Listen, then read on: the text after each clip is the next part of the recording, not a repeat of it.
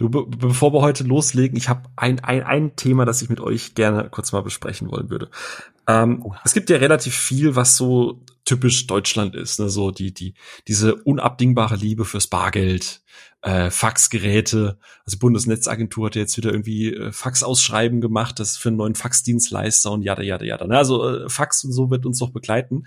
Aber es gibt so eine Sache, äh, gerade im Online-Bereich, die macht mich echt seit Jahren ein bisschen kirre äh, diese Domains mit der 24. Also, ne, die Klassiker kennt man ja. Check 24, ImmoScout 24, ne, ne, ne. Ähm, und ich weiß nicht, wie es euch geht, aber wenn mich ein Thema beschäftigt, dann fängt man ja an zu recherchieren. Woher kommt das? Warum hat sich das so etabliert? Und irgendwann ist man in so einer Recherchespirale drin. Ähm, und wisst ihr, warum es dieses 24 in den Domains am Ende immer gibt? Habt ihr irgendeine Ahnung? Also ich denke mal, dass die 24 implizieren soll, dass man 24 Stunden am Start erreichbar ist. Genau. Ne? So 24-7-mäßig. Also die 24 hat im Prinzip die 2000 abgelöst als modernes Zeitdings, oder? Ich meine, früher hat man doch überall die 2000 dran geklatscht, um modern zu klingen. Videobuster 2000. Um eine, um eine rechte Frage, oder? Ja? Bestimmt. An den Eigennamen, irgendwelche rechten Fragen, dass die die 24 dahinter knallen müssen? Hi, ihr seid beide gar nicht mal so weit abwegig, aber äh, auch nur schön mit den 2000 dazu seine freeroms2000.de.vu. ja, ich hatte oder, oder, du hast Music gehabt für die Playstation, wo du Musik ja, so und dann gab's den Nachfolger, ah. der hieß Music 2000. Oh, krass. Nicht einfach nur Music 2, sondern Music 2000 und es hängt ein bisschen damit zusammen, denn äh, äh, ne, es muss man den jüngeren Hörerinnen und Hörern ein bisschen erklären. Äh, Internet war äh, als als wir drei hier in der Runde schon äh, in unserer Primetime waren, äh, war Internet Internet immer noch Neuland. Und tatsächlich war es so, dass dieses 24 so ein, so ein ähm, um die 2000er Ding war, äh, weil die meisten Domains als Firmen dann auch endlich in Deutschland erkannt haben, dass sie jetzt ans Netz gehen können, äh, waren die meisten guten Domains schon weg. Denn Check24 sollte am Anfang tatsächlich einfach nur check.de heißen. Da haben sie gemerkt, die Domain ist weg, also machen wir irgendwas und dann hast du so dieses, dieses, dieses Allmann-Brain, ja, dass du dann sagst, äh, warte mal, ich bin im Internet ja 24 Stunden online, da mache ich check24.de. Und das hat sich dann quasi so etabliert, dass Leute gesagt haben, okay, irgendeine Domain ist schon weg. Ähm, ich mache einfach die 24 dahinter. Deswegen gibt's ja jetzt, ey, keine Ahnung, alles mögliche, Toilettenhäuschen24.de. Ähm, und jetzt ist die große Frage, warum erzähle ich euch diesen wahnsinnig unnötigen Quatsch? Ähm, ich hatte weil, wir, weil wir unsere Webseite unbedingt in Ruhe im Saal 24.de. Filmpodcast 24.de. ähm, nein, ich habe tatsächlich vor kurzem eine Story gehört gehabt. Ich bin ja in Bayern und in Bayern hast du ja viele Bauern. So, und ein Bauer einer Bekannten oder ein, ein befreundeter Bauer einer Bekannten, der ist 50 geworden. Jetzt stellt man sich die Frage, was schenkt man einem Bauern, wenn der 50 wird? Was wünschen sich Bauern, wenn sie 50 werden? Bauern24.de als Domain? du bist da etwas auf der Spur. Nee, der hat sich tatsächlich ein Fahnenmast gewünscht zu seinem 50. Weil er ist im Schützenverein und deswegen will er seine Schützenverein-Flagge hochhängen auf seinem, auf seinem Hof. Und wo bestellst du Fahnenmasten? Und ohne Scheiß, es gibt wir werden nicht gesponsert, es tut mir auch leid, ich weiß Markennennung so, aber es gibt tatsächlich, und das ist die deutscheste Domain, die ihr heute hören werdet, es gibt fahnenmasten24.de und sie sieht genauso aus, wie ihr euch das jetzt gerade vorstellt. Und tatsächlich ist es eine Webseite, ein Dienstleister, der sich seit Jahren darauf spezialisiert hat, Fahnenmasten deutschlandweit zu liefern. Und zwar bis zu zehn Metern Höhe. Die sind nämlich je nach Bundesland und je nach Gemeinde musst du, glaube ich, ab einer gewissen Höhe einen Antrag stellen. Und zum Beispiel bis sieben Meter Höhe äh, kannst du die einfach so in deinen Garten aufstellen. Danach, äh, alles was höher ist, muss quasi einen Antrag machen.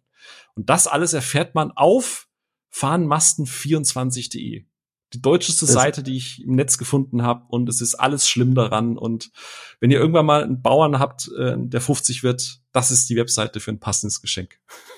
Ist einfach das traurigste, weil ich seit sehr langer Zeit gehört habe. Krass, und du bist das erste Mal hier und hörst schon direkt das Traurigste. Das ist die Qualität. Ich wollte gerade sagen, so steigt ihr ein in die Geschichte mit Stories über Fahnenmasten, Leute. Geil, damit kriegt er mich. Damit habt ihr mich ja im Sack, ey. Das ist, äh, wie gesagt, das alles und mehr jetzt bei Ruhe im Saal 24. so, cool. Wie, wie kriegt man jetzt die, die Brücke zum eigentlichen Thema? Ich wollte äh, wollt gerade sagen, damit ihr doch wisst, dass wir doch zu den coolen Kids gehören da draußen. Fahnenmasten.de Äh, Fahnenmast24.de, oh. ne? Also bitte. Also ja, 24, ohne 24 ist es nicht deutsch, ne? Also das ist. Was ich nicht Hart. rausgefunden habe, ist, ob man, haben die auch noch eine Faxadresse? Es gibt nur telefonische Beratung. Ich glaube, ich habe nichts über Fax gefunden. Das wäre natürlich noch Peak. Das wäre noch Peak, aber. Äh, Pieper haben die.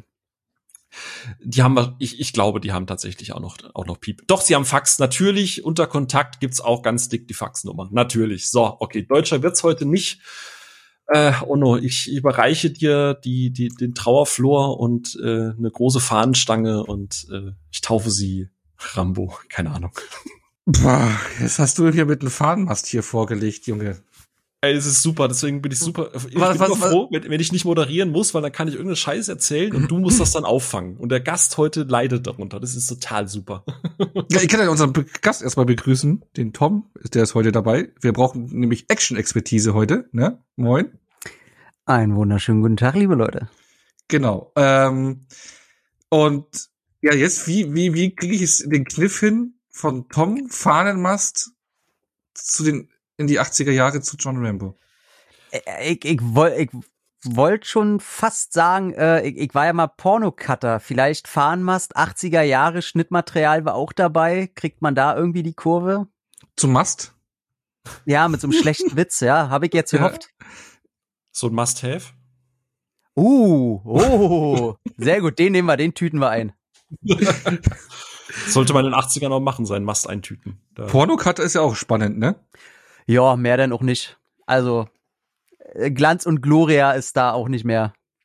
Also Job wie jeder andere. Ist spannend, wenn neue Mitarbeiter und Praktikanten da anfangen, die denken, oh, geil, jetzt können wir lieber nackte Weiber gucken, ja. Ja, ja, spätestens, wenn sie irgendwie ein paar Stunden dabei sind, fangen viele an zu heulen, weil sie damit nicht klarkommen, wenn sie irgendwas schneiden müssen, was nicht deren Gusto entspricht, sag ich mal. Das ist schön anzuschauen. Das ist, da ist man dann ein bisschen gehässig, das macht Spaß. Aber ansonsten, ey, Job wie jeder andere. Das denke ich mal, weil irgendwann ist, äh, ja. Jetzt wollte ich schon sagen, hat man die Schnauze voll, aber ja. Ähm. Äh, entweder du, du siehst es von Anfang an als Job ja, oder lässt es genau. gleich sein. Also wenn du das zum Angeilen machen willst, dann äh, da ist die Tür, sag ich mal. Ja. Also von daher. Aber man kriegt sehr viel lustige Stories mit und der Typ Mensch, der sowas generell immer macht, das sind alles so derselbe Schlag von Leuten. Ja, alles so eine Bekloppten, äh, macht schon Spaß. Und das Schöne ist, von Porno, Stallone, hm ne? Weißt du? Ohne? Ach so, oh. der Italian Stallion, der Italian oh. Stallion. Ja, es war aber nur Soft-Erotik-Filme, oder? Die der, der Sly gemacht hat, oder? Ah, Soft-Pornos. Also, da, da ist das Wort Porno schon noch mit drin. Ja? Aber ich glaube, der Tom kann das da dann noch mal bestimmt, auch, oder? Ich heißt richtig im Kopf, weil er hieß, sein, sein, sein Soft-Erotik-Name war doch Italian Stallion und deswegen ist es ein Rocky gelandet, oder? Ist es nur eine urbane äh, äh, Legende? Der, der hat ganz, ganz viele äh, Namen, diese Ding. Der halt, heißt eigentlich Kitty, Kitty und Studs heißt am Original, möchte ich sagen. Und der hat den ganz oft, genau, Italian Stallion hat er bekommen. Äh, bei uns heißt er unter anderem Bocchi, der italienische Deckhengst. Großartig. Ähm, ja. Ach so, die, die, die, die also, Erotikfilmchen von ihm damals oder so hatten diese Namen, oder? Ja, ja, genau, genau. Ah, okay, okay. Also die, die hat er ja gedreht, weil er auf der Straße schon gelebt hat und sich nichts mehr leisten konnte und äh, hat ja sogar seinen Hund verkauft, den man ja in Rocky sieht. Der Baskis ist ein echter Hund, den er sich dann wieder gekauft hat, äh, zurückgekauft hat. Aber selbst den hat er verkauft, weil er gar kein Geld mehr hatte und deswegen hat er auch diese Scheiße da gedreht. Hätte er damals nur deckhengst24.de gehabt, ne? Da hätte er. Ja, aber da hat er sich rausgekämpft, ne? Und genau, wir wollen ja, nämlich heute über das, das, das ähm, Rambo-Franchise sprechen. Genau, und da bist du zu Gast heute bei uns äh, mit der geballten Actionfilm-Expertise, weil du hast einen eigenen Actionfilm-Podcast, ne? Äh, Bullets and Fists. Oder nee, Bullets und Fists, nicht and Fists, ne? Correcto Mundo, ja. Genau, aber den könnten wir heute eigentlich äh, heute umbenennen in Bullets and Arrows, oder? Oh, ich liebe seinen Bogen, ne? Ey, ist das geil. Jedes ja. Mal, wenn diese, diese Ding spannt, ey, besonders äh, im vierten Teil und du hörst immer noch diese Seil, diese, diese Stretchen von dem Seil. Ja. Oh, ja. geil. Ein, Ar ein, Arbeitskollege von mir, der ähm, liebt ja auch die Rumble-Filme und der äh, schießt, äh, macht Bogenschießen äh, und mhm. auch Kampfsport generell, also der ist da sehr versiert und der hat sich aus den USA den Original Rambo-Bogen ähm, bestellt und importieren lassen und äh, jedes Mal, wenn er davon erzählt, wie er im Wald ist und dann mit dem Bogen rumschießt, da leuchten die Augen. Ähm, genau, aber eine der ikonischsten äh, Mordwaffen, glaube ich, in den Franchise oder generell der 80er Jahre. Aber äh, ich will jetzt hier nicht den Bogen überspannen. Ähm, sondern auch irgendwann mal äh, Richtung Thema kommen. Aber ihr kennt es ja, bevor wir ja mit dem Intro beginnen und das Thema beginnen, kommt noch irgendwann so eine total lustige, unlustige oder irgendeine Frage. Und äh, ich habe jetzt die Frage ausgedacht, äh, welches ist denn abseits vom guten John Jay euer liebster Actionheld aus den 80er Jahren? Da würde ich gleich mal fragen, Filmfigur oder Schauspieler? Äh, ich würde jetzt tatsächlich Filmfigur sagen, ja. Mhm. Weil Schauspieler wäre, ne, da hat man da mehr Sachen gebündelt, weil wir ja auch hier über John Rambo als Filmfigur sprechen, hätte ich einfach eine Filmfigur. Also ich kann auch gerne mein, oder nee, ich, ich lasse euch erstmal. Ich lasse euch erstmal. Ja, komm, Tom, Tom darf eröffnen. Da, jetzt bin ich gespannt. Boah, ist natürlich schwer. Ähm, also ich bin ja bekannt eigentlich für Van Damme und eigentlich müsste ich da eine nehmen. Und da wäre mir auch eine eingefallen, da würde ich äh, Gibson Rickenbacker nehmen. Aber ich nehme äh, John Connor. Michael Bean. Juhu. Mhm. Äh, den finde ich ein, ein wahnsinnig guten, sehr, sehr menschlichen Actionhelden, der äh, den Tag und die Welt rettet, ohne dabei die Brust schwellen zu müssen und trotzdem einfach eine coole Sau ist, ohne darauf besonders zu achten. Von daher, und ich mag menschliche Actionhelden immer weitaus mehr als die, äh, ich sag mal, die Protohelden der 80er eigentlich, wie sie äh, bekannt sind. Deswegen nehme ich mal den kleinen Außenseiter Michael Beans John Connor. Ist spannend, dass äh, nee, nee, nee, du meinst, du meinst Michael Beans Kyle Reese, oder? Wenn ich das. Äh, Kyle Reese, na klar, na klar, Kyle Reese, Mensch. Deswegen war ich jetzt kurz irritiert. Ah. Äh, nee, alles gut, alles gut. so viel zum Action-Expert. ey, du, du kommst hier mit Fahnenmasten, äh, da, da war ich erstmal. Äh, nee, er, er, er wollte nur testen, wie gut wir aufpassen und ob wir da das, ne? Das ist richtig, das auf, haben wir ja vorher abgesprochen. Auf keinen Fall. Nee, ich war einfach ein Trottel gerade. alles gut, alles Aber gut. Aber den Punkt, den du gesagt hast, menschliche Actionhelden, äh, findest du äh, greifbarer als diese diese überbordernden, äh, quasi schon comic-esken Figuren. Denn ja. äh, mein Zitat äh, aus den 80ern ist sehr an, an die Figur gebunden. Im Original Get away from her, you bitch. Äh, Sigourney hm. Weaver. Alan Ripley uh. in Aliens äh, ist einfach, ich weiß, das ist wie du sagst, ne, das ist natürlich kein äh, Predator oder sonst irgendwas, aber äh, war mit äh, äh, in jungen Jahren so der, einer der ersten Kontakte neben Sarah Connor, äh, die ich da vielleicht als zweiten Platz nennen würde. Aber Sigourney mhm. äh, Weaver als Ellen Ripley ist einfach badass. Gerade in Aliens ist sie halt einfach richtig, richtig krass neben Vasquez. Und für mich deswegen so, wenn es 80er Actionhelden sind, habe ich da immer eine Ripley mit Kind im Arm und Protonblaster in der Hand. Es ist spannend, ne, dass wir jetzt über die 80er Jahre Actionfiguren reden und noch keine muskelbepackte haben, ne, obwohl wir jetzt gleich über eine muskelbepackte Figur reden werden. Äh, und ich, auch ich ende das nicht. Also ich komme auch mit keiner actionbepackten Figur. Ich glaube, ich, habe einen Verdacht. Echt? Äh? Äh? Also ich nehme äh, James Dorton. Oh, okay, doch nicht. Der Türsteher des Double Deuce. Ähm, ich glaube, wer, wer äh, ein paar Folgen, äh, Episoden des Podcasts gehört hat, weiß, dass äh, wie sehr ich Roadhouse mag. Und äh, er ist ja noch knapp in den 90ern rausgekommen und äh, ist ein besonderer Film für mich. Und Patrick Swayze hier als äh, Türsteher, coole Socke, äh, aber auch mit einem Herz am rechten Fleck. Ähm, wie er den Laden da äh, wieder auf Vordermann bringt, äh, die kleine Stadt vor den bösen Leuten befreit. Ach, ich liebe diesen Film einfach und äh, auch seine Figur hier. Und äh, Patrick Swayze ist auch für mich immer so ein bisschen so underrated als als Actionstar, weil er da doch auch gute Sachen gemacht hat, eben mit mit Roadhouse oder äh, Point Break und solchen Geschichten. Ja, Richtig. also ich finde auch sein, sein Black Dog gar nicht mal so schlecht. Der fällt immer hinten runter, weil es ein späteres Werk von ihm ist und der dann eher schon das Budget weiter unten angesiedelt hat und irgendwo zwischen Direct-to-DVD und Kinoproduktion irgendwo rumgesudelt hat. Ähm, ich glaube, sein Problem war einfach, dass er sein kaputtes Knie hatte. Also da musste er ja. so viel Filmangebote halt ähm, konnte er nicht annehmen, wie eben zum Beispiel Predator 2, was ihm ja angeboten wurde.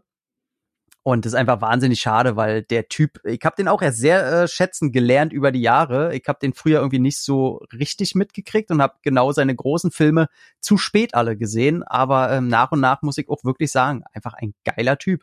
Ja, und ja, man, ich glaube, das ist so ein bisschen, äh, der hatte so ein bisschen das Thema wie DiCaprio mit Titanic hatte. Ne? Du hast ihn halt dann lange Zeit nur auf Dirty Dancing gemünzt, ne? weil das der große Erfolg mhm. war, der, eben die, der, dieser Liebesfilm, der Romanzenfilm, der durch die Decke ging und man hat ihn auf die Rolle äh, äh, geeicht und äh, dann kam natürlich auch noch Nachricht von Sam, eigentlich auch ein Romantikfilm, den ich aber auch sehr gerne mag, aber, äh, ähm, aber ja, für mich ein bisschen underrated. Aber ähm, ja, es soll aber heute nicht über Patrick Swayze gehen, nicht über Geister, sondern äh, über einen hohen Killcount und ratatatatata, ne? Glaube ich, da gibt's ganz viel heute. Ähm, und bevor wir in das Rambo-Franchise einsteigen, bitte ich doch mal um Ruhe im Saal.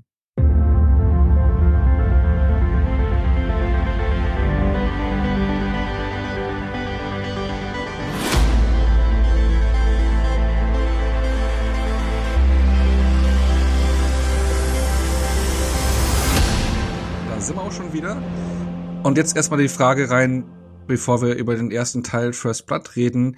Wenn ihr den Namen Rambo hört, an was denkt ihr als allererstes? Was fällt euch als allererstes ein? Was für ein Bild oder was für eine Assoziation? Äh, Tom, du gerne als erstes. Das hat sich über die Jahre gewandelt. Also früher als Kind, auf jeden Fall hatte ich nur einen Soldaten, der alles wegmäht im Kopf. Ähm, mittlerweile das hat damit zu tun, welchen Teil ich auch am liebsten mag. Einfach das schlechte Gewissen Amerikas. Also diese, den desillusionierten Soldaten, der äh, wahrscheinlich, wie heißt die Krankheit? PDST? Wie heißt Ach so, das? das mhm. Post-Traumatic ähm, Dingens, ne? Stress Syndrome. Ja. Genau, dass der quasi ist für mich das filmische Aushängeschild davon. Und äh, von daher jetzt eher eine tragische Figur mittlerweile. Also wenn ich jetzt an Rambo denke, denke ich nicht mehr an irgendeinen Soldaten, der alles wegballert, sondern äh, sehe da einfach eine höchst tragische Figur und eine äh, politische Figur vor allem. Ja. Mhm. Weil wir genau in die Richtung wollte ich, darauf wollte ich so ein bisschen hinaus, ne? wie, wie man das, glaube ich, diese Figur kennengelernt hat und wenn man sich mit, mit der Reihe und den Filmen beschäftigt, eigentlich dann tatsächlich sieht, ne? War es bei dir ähnlich, Phil? Ja, nee. Äh, tatsächlich die ersten zwei Gedanken, die mir zu dem Franchise in den Sinn kommen, sind einmal Weird Al Jankovic, ähm, der vortrefflich in UHF äh, ähm, den zweiten Teil parodiert und Hotshots, der zweite Versuch. Das waren tatsächlich so die ersten Kontaktpunkte, die ich mit Rambo hatte. Also ich habe quasi die Parodie äh, zu der äh, ab dem Teil äh, oder beziehungsweise die, die sich ja darauf beziehen, ab wann Rambo selber so ein bisschen zu seiner eigenen Parodie wird. Ähm, also der, der, der politische Kontext gerade in den ersten drei Filmen äh, ist mir erst über die Jahre so ein bisschen dazugekommen. Aber da kommen wir dann sicher gleich noch dazu, diese dramatische Figur, die war für mich da halt nie greifbar, gebe ich ganz ehrlich zu. Also ich bin, es ist so ein bisschen bei mir wie beim ersten Scream. Ich glaube, jeder weiß, wie sehr ich Scream liebe, aber ich habe halt zuerst Scary Movie gesehen und dann Scream und das macht es dann immer schwierig. Ei, Mittlerweile ei, geht's. Ei. Ich habe das Trauma überwunden und Scream ist einfach mein äh, liebstes Horror-Franchise mittlerweile und ich habe Scary Movie verdrängt, aber wie gesagt, in, also ich habe es jetzt auch gemerkt, wo ich Rainbow 2 geguckt habe, ne, am Ende am Wasserfall. Ich, ich, sorry, ich sehe da immer Weird Al Jankovic. Ich, ich kann das einfach nicht mehr ernst nehmen. Boah, das tut, das tut weh, ey. Ja, dafür ja. bin ich heute da. Denkst, äh, ich will hier Traumata verteilen. Und zwar nicht nur mit Fahnenmasten, sondern auch mit äh, Bandanas und schwitzenden Muskelbergen. Aber ich finde es, ich finde es so sehr beeindruckend, dass äh, du bist ja schon der zweite, den ich diese Woche höre, der sagt, Scream ist sein liebstes Franchise. Das ist für mich so, okay. Okay. Ey, und warum hast du den eingeladen? Ey, das kannst du mir doch nicht also, tun. Nee, nee, nee, ey, ich finde die Filme auf keinen Fall schlecht. Würde ich niemals sagen. Ist ein, ist ein schönes Franchise aber es gibt halt so viele Franchises und dann zu sagen, Scream ist mein liebstes. Horror-Franchise, ne? Also, ne? Also im Horrorbereich okay. gucke ich die Reihe am liebsten, weil die am konsistentesten. Aber dazu haben wir eine eigene genau. Episode, da müssen wir jetzt nicht drüber mhm. Genau, aber okay. das, da, da, da bin ich auf Phils Seite und ich glaube, das werden auch viele Horrorfans, äh, ja, glaube ich, unterschreiben können, dass Scream schon die Reihe ist mit den höchsten Durchschnitts, äh, die Qualität, was den Durchschnitt betrifft. Ne? Also da gibt es ja andere Franchises, die großen Halloween, äh, Freitag der 13. oder Nightmare on Elm Street, da sind die Schwankungen doch deutlich größer. Und das ist bei Scream dann doch, glaube ich, die Qualität deutlich höher im Schnitt. Ja, okay, okay, das unterschreibe ich. hey, ich finde ja immerhin den Trailer jetzt vom neuen, muss ich sagen, den finde ich äh, sehr gelungen. Äh, ah, krass, ja, finde ich ganz schlimm. Ja, ich, ich, ich muss sagen, ey, Teil, nicht gegen Teil 1, aber ähm, was danach so alles kam, da muss ich dann schon sagen, oh, ah. Hallo, du wolltest sagen, was du mit Rambo verbindest. Ja, genau. Äh, nee, was ich mit Rambo verbinde, genau, äh, was ist es mittlerweile, ne? Also ich glaube, ich denke auch immer als erstes dann jetzt an, an, an First Blood, also dieses Bild des muskelbepackten Helden ist dann ist auch über die Jahre gewichen, ne? Und äh, das ist ja auch der Punkt, worauf ich hinaus wollte. Ähm, was dann auch dazu kommt zu der nächsten Frage, aber die ich jetzt schon mal mit meinem Punkt einleite, ist, dass ähm, man, also bevor man die Rambo-Filme guckt, ist es so, dass einen die Figur Rambo eigentlich schon irgendwo bekannt ist. Also zumindest war es bei mir so. Ich denke, bei euch da dürfte es auch so gewesen sein und auch bei allen da draußen, die jetzt das Franchise schon gesehen haben oder erst noch gucken wollen. Ich glaube, John Rambo oder generell Rambo ist so ein Begriff gewesen in der Filmlandschaft und darüber hinaus, der so populär geworden ist, dass man sich ein Bild davor gemacht hat. Ne? Und ähm, es hat sich durch First Blood auf jeden Fall bei mir geändert, geändert, weil ich dann damals auch eben, wo ich First Blood das erste Mal dann wirklich bewusst gesehen habe, auch irritiert war, weil ich eben diese äh, Ein-Mann-Armee muskelbepackt äh, mit mit mit den Patronen-Dings rumgeschnürt und einer Hand äh, die, die, das Sturmgewehr und was weiß ich rumballernd durch durch den Dschungel, ne, dass ich das im Kopf hatte. Und ähm, das war so das Bild von der Figur die ich, das ich damals hatte und was sich auch bei mir vom, vom ersten Schauen manifestiert hatte im Kopf, aber das dann schon Richtung First Blood gewandelt ist mittlerweile. Und wenn man sich jetzt auch Last Blood anschaut, ist es ja auch so eine Klammer, die dann irgendwo gemacht wird, ähm, wo man dann Rambo auch noch mal eine andere Seite kennenlernt und da hat sich schon gewandelt bei mir. Ähm, genau und deswegen äh, ja, was, was, es ist immer spannend, in das Franchise einzutauchen und zu beobachten, wie sich da die, die Wahrnehmung ändert. Und äh, ich denke mal, es dürfte bei euch ähnlich gewesen sein, oder? Ihr kanntet ja die Figur auch schon, bevor ihr die Filme gesehen habt, wahrscheinlich, ne? Irgendwo bekannt gewesen. Mhm. Ich habe das ja schon öfter mal erzählt, dass äh, früher, als wir noch ein Mehrgenerationen-Haushalt waren, so bei meinen Eltern gelebt habe, dass zum Abendbrot ging es ja immer zu den Großeltern runter und ja, neben, neben Nachrichten lief halt immer super viel Kabel 1, weil da ja die ganzen alten Schinken liefen, ne, Bud Spencer und jada, jada, jada. Und äh, gerade spät abends, ich, ich weiß nicht, ich glaube, der dritte Teil ist es, der gefühlt bei Kabel 1 einfach immer lief. du konntest ja einschalten, wann du wolltest, es lief immer irgendein Rambo.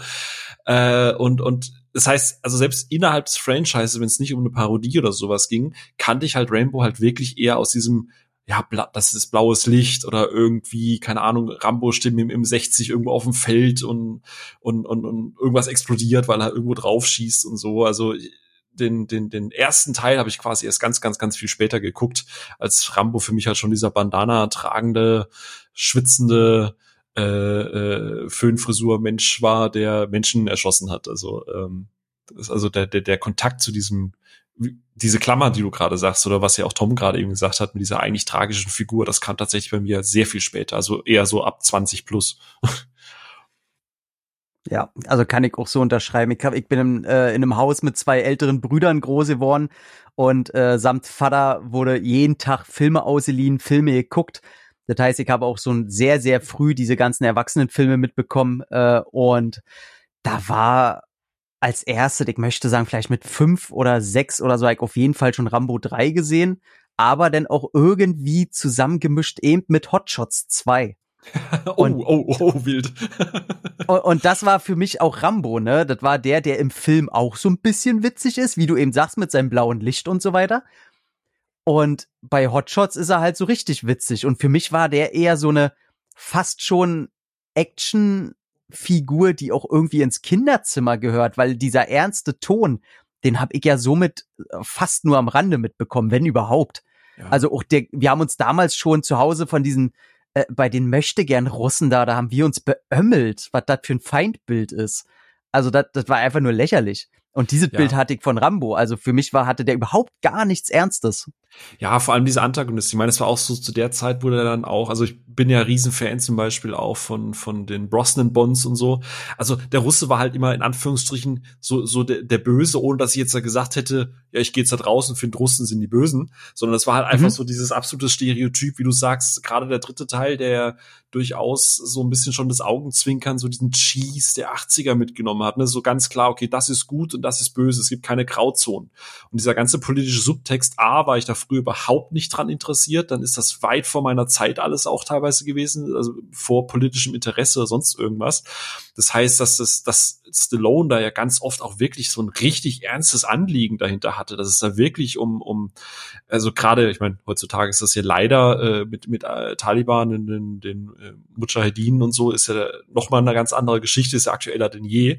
Aber zu der Zeit, wo ich mich dafür interessiert habe, ne, wie du es gerade sagst, so mit Hotshots und so, das soll, da war das doch klassisch Entertainment. Da bin ich nicht hin, habe das tot analysiert auf die politische Botschaft, äh, weshalb die, die Filme ja auch immer wieder kritisiert wurden, also auch damals, als sie erschienen sind. Das ist ja erst das, was später dann dazu kam. Am Anfang war das einfach nur der schwitzende Bandana-Typ mit einer coolen Frisur und einem M60 im Anschlag und fertig. Mhm. Und, und man hat es aber auch bewusst, wie Tom es auch gerade sagte, ich meine, für, für Tom war es jetzt, du hast ja erzählt, bei dir eigentlich so schon ein Kinderzimmer mit drin mit fünf, sechs Jahren, aber man hat ja auch dieses Franchise bewusst da ja hingelenkt. Ne? Also es kamen ja dann auch Videospiele, eine Zeichentrickserie und Actionfiguren raus, ne? wo du denkst so, Actionfiguren sollten ja eigentlich zu irgendwelchen ja, Franchises rauskommen, die auch Kinder konsumieren können. Und ganz ehrlich, eigentlich so Kinder mit fünf, sechs Jahren oder sieben Jahren oder whatever, was die Zielgruppe von den Actionfiguren sind, sollten eigentlich jetzt kein Rambo gucken. Ne? Ähm, aber man hat es ja bewusst trotzdem da, da hingepackt und so vermarktet, ne? auch gerade in den USA. Und äh, ja, aber ich glaube, das ist auch nochmal anderes Zielpublikum. Also ich, ich habe die Serie Rambo tatsächlich nie gesehen, vielleicht habt ihr das, aber ich glaube, dass die halt schon sehr Glory Glory USA ist. Ich glaube jetzt nicht, dass sie jede Folge dann erstmal, keine Ahnung, Waffen, den Waffenlobbyismus in den USA auseinander nimmt oder so. Ne? Die, die, die Zeichentrickserie oder was? Mhm. Äh, die war ja, äh, die war ja wirklich für Kinder. Also die war ja lächerlich. Das ist ja wirklich, äh, die konnte ich, die fand ich selbst als Kind auch schon doof, weil die ist wirklich Amerika äh, fuck yeah. Und ähm, das ist, glaube ich, in einer der ersten Folgen auch, dass er anfängt, äh, mit Delfinen zu schwimmen und irgendwie auch zu reden und ganz krude Szenen. Also es ist wirklich auf, du nimmst Aquaman? Rambo und machst daraus wirklich halt eine Kinderserie und genau so, das ist das auch. Also das ist Quatsch. Also. Okay. Krass, das ist wie Turtles, die statt Waffen irgendwie äh, lieber rappen. Äh, Ey, selbe Prinzip. Äh, guck dir Robocop, die Zeichentrickserie an, ist ja auch alles genau dasselbe. Ah, die habe ich alle nie gesehen. Müsste ich eigentlich mal reinschauen. Ey. Ja, wobei also, Robocop ja schon gerade auch schon wieder mit Satire und so daherkommt, was ja Rambo nie irgendwie so wirklich war. Aber okay, aber klar, stelle ich mir schwierig vor. Also deswegen, ich hatte jetzt gehofft, dass einer von euch Rambo mal so richtig die Serie geguckt hat. Also Tom, du ja schon. Und mein Reiz ja, ein paar, ist ein paar Folgen halt, ne? Also, ja. also früher als Kind auf jeden Fall, wenn nicht anderes lief, aber die war auch bei keinem von uns beliebt. Also keiner fand die auch cool, weil ich damals auch schon ein Problem hatte als Kind, das äh, geht dann aber auf alle drüber, wenn irgendein Konzept genommen wird, was man geil findet und dann angepasst wird an irgendeine andere Form. Und das hat mir damals nicht geschmeckt. Und Rambo war ja so schon ja, ein bisschen witzig, aber da war auf einmal so der Sprücheklopfer, der alles schafft und man darf Soldaten nicht wirklich sehen, die erschossen werden und deswegen wird dauernd drüber. Also die war als Kind auch irgendwie blöd. So, so wie das also, A-Team quasi. komplett, äh, komplett wie A-Team. Also heute würde ich wahrscheinlich gucken und äh, aus Trash-Gründen feiern, auf jeden Fall, weil einfach, ja, weil es toll ist, so einen Scheiß zu sehen. Aber äh, ernst nehmen kann man davon gar nichts und als wirkliche Umsetzung von der Reihe, ach komm, überhaupt nicht. Hm. Aber wenn wir gerade im Kinderalter sind, äh, würdet ihr äh, euren Zwerghamster als Kind Rambo nennen? Weil das habe ich damals gemacht. Das weiß ich noch, dass äh, bevor ich einen Rambo-Film gesehen hatte und ich war irgendwie sechs, sieben Jahre alt, habe ich meinen Zwerghamster Rambo genannt und äh, kannte noch nicht mal die Filme natürlich oder irgendwas. Hättet ihr das auch gemacht? Wir wollten unsere Grundschule so nennen. Denn äh, unsere Grundschule sollte einen neuen Namen bekommen und wir durften Vorschläge einreichen. Oh, und da weiß ich, dass ich. Äh, ja, auf jeden Fall, auf jeden Fall. Und da habe ich dann äh, auf jeden Fall den Zettel eingereicht, die Rambo-Grundschule. Wurde nicht genommen. Schade. War ein Schuss ins Blaue. äh, Wäre mir nicht passiert, weil ich Hamster als Haustiere oder Zwerghamster generell schon immer doof fand. Ich gebe es zu ich hätte nie einen Zwerghamster mir als Haustier geholt. Deswegen habe ich da auch nie drüber nachgedacht. Es tut mir leid. Oder, oder ein Hund oder. Nee, ein Elefant oder was Ja, ich? ja, so ein Elefant würde ich Rambo nehmen, weißt du? würde ich schon sagen, äh, setz dich mal hier aufs Auto, Rambo. der parkt auf meinem Zubringer. aber, aber, aber spannend ist ja auch, dass der Begriff Rambo in den Duden rein äh, gelandet ist, ne? Und, und mhm. Rambo wirklich so äh, ja, sprachtauglich geworden ist durch die Filme, das muss man dem zugute ja, Das ja auch so Internet-Rambo ja. und so ein Zeug. Ja, ne? genau. Also, ja? Das ist echt krass, ja. Oder auch beim, auch beim Autofahren, ne? die Rambos auf der Straße oder, ne? also gibt's ja immer so. Die Cineasten-Rambos. Die Cineasten-Rambos, die Filme, genau. Ne, aber, ja. Ja? Hattet so. ihr eigentlich äh, äh, Berührungspunkte denn mit den mit den Videospielen damals? Ich weiß ja nicht, seid ihr Zocker? Nee. Äh, ich zock seit 1900 Ende 80er, Anfang 90er äh, so, ähm, aber das Spiel habe ich nie nie gehabt. Ich hatte auch früher ein C64, also ich habe das Spiel nie gespielt, glaube ich. Ich hätte nur damals, weil du ja vorhin gesagt hast, dass du Pornocutter warst, ich habe nämlich mein C64 von meiner Cousine bekommen und hatte da ein Track and Field ähnliches Spiel bloß auf Sex gebürstet, also wo man irgendwelche, also den Stick schnell bewegen musste, um ja. Ich denke mal, alles daran klingt falsch. Alles, wirklich. ich ich wollte gerade sagen, alles daran klingt fantastisch. Womit musste man halt Fahnenmasten. Handjob, Blowjob, keine Ahnung, was für ein Job ähm, mit einem Stick verrichten. So wie Track and Field, was du früher hattest, Summer Games oder sowas, ja. hattest du halt bloß als Sex-Game, ja. Das ist da ja großartig. Ja. Also äh, da, da wird auf jeden Fall nachher eine Google-Suche gestartet, ey. das ist ja wunderbar. Aber im Inkognito-Modus, ne? Weil sonst kriegst du ganz komische Werbung. Habe ich da aus Recherchegründen ey, schon mal vorbereitet. Meine, meine Suche ist schon so verseucht, da kann auch nichts mehr zerstört werden. Also von daher. nee, aber, alles gut. aber das Rambo-Spiel habe ich damals tatsächlich nicht mitbekommen, nee.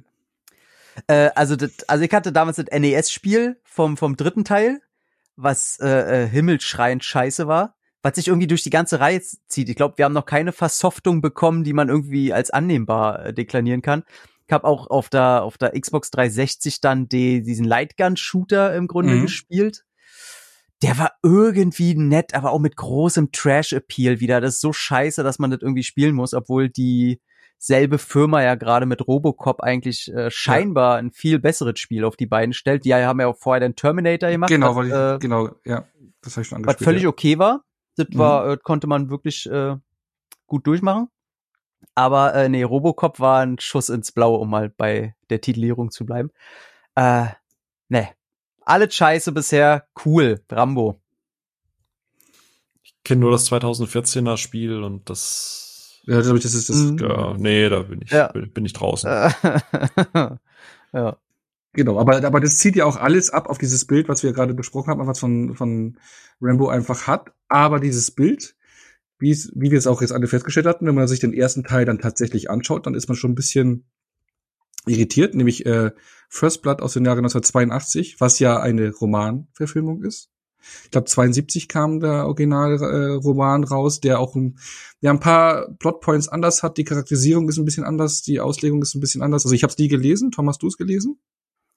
Nee, wollte ich ah. immer mal, ähm, leider nicht, aber wird auf jeden Fall noch rankommen. Mhm. Aber man, Entschuldigung, man kann ja eben nur nachlesen, dass dann doch einige Änderungen waren, auch gerade auf die Intention von Sly Stallone äh, hin, also auch gerade was das Ende betrifft, die Charakterisierung, dass man sich auch mehr darauf fokussiert, so wie du schon auch gesagt hast, Tom, so dieser ähm, ja zerrissene Veteran oder halt mit diesem mit diesem Trauma äh, als Veteran, wer aus Vietnam zurückkommt und wieder mit der richtigen Welt klarkommt, das sind alles so Aspekte, die man äh, da gerade den Film noch mit äh, eingebaut hat und auch, dass er mehr ähm, ja, mit der Umwelt agiert, mehr so diesen Survival-Aspekt hat und nicht so diese Tötungsmaschine, die er eigentlich schon ist, ja, die in ihm drin steckt, aber die er hier nicht auspackt, sondern er hält sich ja noch zurück, genau. Und ähm, das sind so ein bisschen Änderungen, die man damals äh, gemacht hat. Ähm, und ja, das Ding hat's leider komplett nach oben gespült. Ne? Und äh, aber könnt ihr euch noch dran erinnern, wann ihr zum ersten Mal First Blood gesehen habt? So wie lange es ungefähr ist oder welcher Zeit es ungefähr war und wie ihr das dann so ja erlebt hat? Gerade vor allem mit dem Bild, was man vorher von Rambo hatte. Phil gerne. Ähm, ich habe es ja vorhin schon angedeutet gehabt, also zwei und drei habe ich früh geguckt so, ähm, keine Ahnung, da war ich, weißt du, Schulhofalter, so, ne, du wolltest natürlich mitsprechen und blaues Licht, was wird da zitiert, musst du gucken, hast Kabel 1 geschaut und so. Aber ich habe den ersten Teil so richtig bewusst geschaut, habe ich in Vorbereitung oder als die Ankündigung kam, ich glaube 2006 oder so, dass ein neuer Rambo 4 kommen soll. Und dann war man halt, hab's du schon früher erzählt, auf Moviepilot unterwegs. Und dann war so, okay, das ist die Franchise, das ist die gesamte Reihe, kannst du alle frei verfügbar kaufen. Das war ja auch mal eine Zeit, ich glaube, alle Teile, also zumindest zwei und drei, waren ja erstmal eine Zeit lang in Deutschland auch indiziert. Ähm, und 2008 kam John Rambo, 2006 oder 2004 oder sowas wurden ja glaube ich, Rambo 3 auf dem Index gestrichen, aber äh, nagel mich da jetzt nicht drauf fest, das ist nur noch äh, Hörensagen äh, und, und gefährliches Halbwissen. Und ich glaube, ich habe dann so um die 19, 18, 19, 20 rum, habe ich dann das erste Mal äh, den ersten Rambo geguckt. Ähm, und war natürlich, wie du es gesagt hast, ne, also so ganz anders als das Bild, das man bis dahin kannte durch Filme, ob's, durch die Parodien, durch was auch immer, durch das, was halt in der Popkultur äh, von äh, das Bild vom Rambo halt einfach war. Ja, also ich habe den eindeutig zu früh gesehen.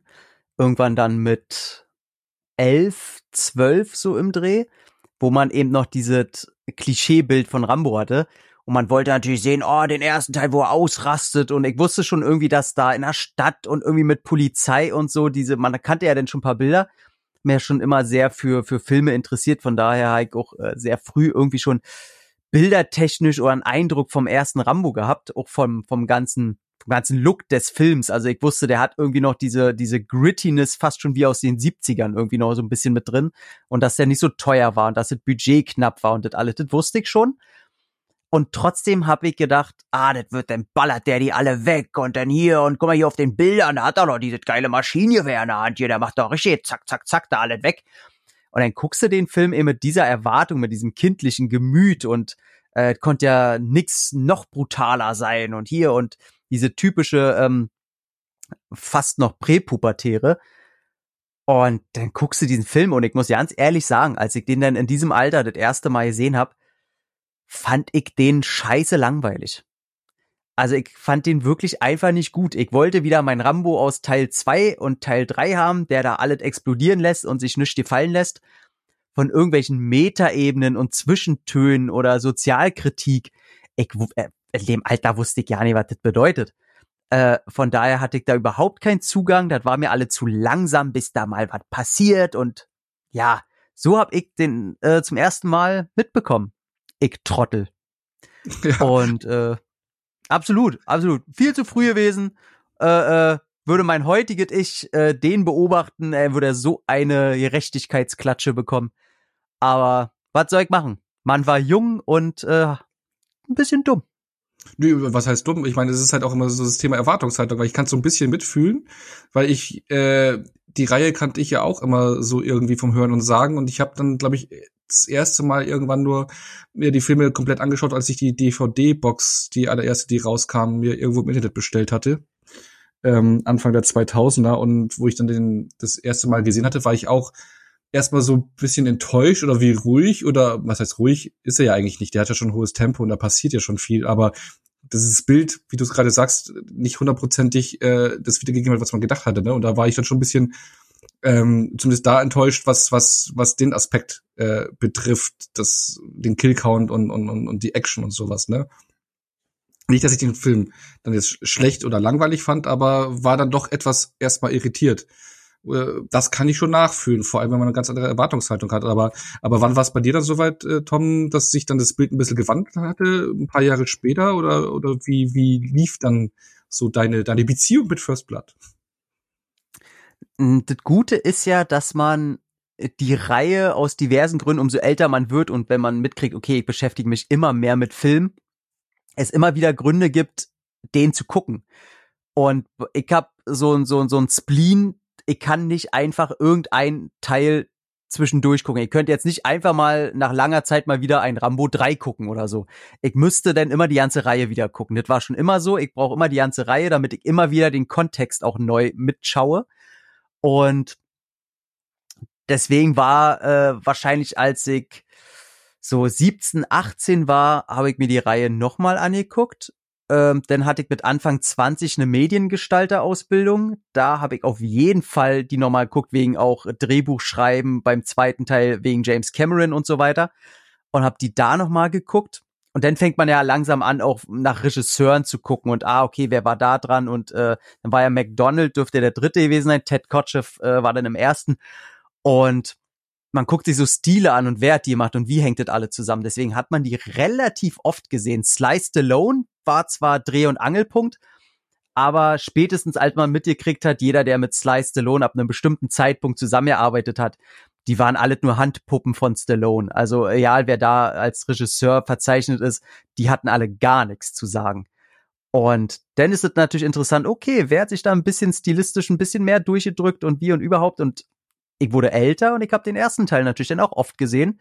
Und spätestens, wenn man ähm, so dieses Interesse auch an, an Weltpolitik so ein bisschen entwickelt, man die Zusammenhänge ein bisschen mehr bekommt, der, der Vorhang der, der, des amerikanisch Reinen, wie man das so in der Kindheit und in den 90ern natürlich mitbekommen hat, ganz äh, schnell da der Vorhang fällt und so ein bisschen diese Vorstellung anfängt zu brennen, ähm, interessiert man sich dann natürlich davon und auf einmal kriegt man viel geschichtlich viel mehr mit und kann Zusammenhänge viel mehr erkennen und man wird ja auch empathischer gegenüber Charakteren, weil man erwachsener wird. Und auf einmal hat sich Teil 1 komplett um 300, 360 Grad, wollte ich schon sagen, äh, 180 Grad gedreht und kann man denn ja jetzt schon sagen, äh, Teil 1 ist bis heute mein liebster Teil. Der kriegt von mir eine dicke 9 von 10, wenn ich mal bei Letterbox vorbeischaue. Und ist ein großartiger Film. Ja. Finde ich auch. Äh, also das hat sich bei mir auch so entwickelt. Auch, auch für mich äh, kann ich auch so wie sagen, der, der, der stärkste Film der Reihe. Eben auch äh, die angesprochenen Themen, aber auch so wie er äh, das aufbaut, äh, das ganze Tempo, die Themen, die Atmosphäre und sowas, es zeigt jetzt aus. Aber Phil, wenn ich jetzt mal so dir rüber gucke, du bist nicht ganz so euphorisch, ne? Äh, nee, wobei ich Tom zu 95 Prozent zustimme. Ähm, ich habe ich hab ein Problem mit, mit Rambo, so generell, beziehungsweise mit den ersten drei vor allem. Ähm, du sagst es gerade, die, beziehungsweise die ersten drei haben ja einen, einen klaren politischen Subtext, die ja auch Stallone sehr, sehr wichtig war.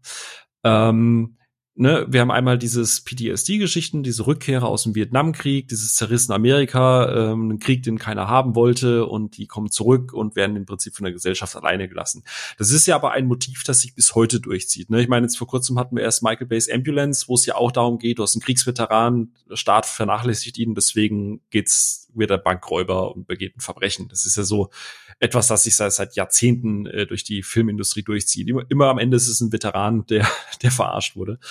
Ähm, und ich bin komplett bei, bei dem, was ihr beide sagt, vor allem jetzt auch gerade Tom. Ich mag total die Idee dahinter, dass du zurückkommst, dass du eigentlich nach Hause willst, dass du deine Ruhe haben willst, dass aber niemand da ist, dass sich keiner um dich kümmert, dass dieser Staat sich, dass der Staat oder dieses Vaterland, für das du da gekämpft hast, dass sich das einfach von dir abwendet und dich alleine lässt. Das Problem ist aus meiner Sicht aber, ich meine, der Film geht 90 Minuten inklusive Abspann. Ähm, ich finde, First Blood kriegt für mich nie dieses Ding hin aus Drama, also dieses wirklich, ich möchte mich mit dieser Figur auseinandersetzen.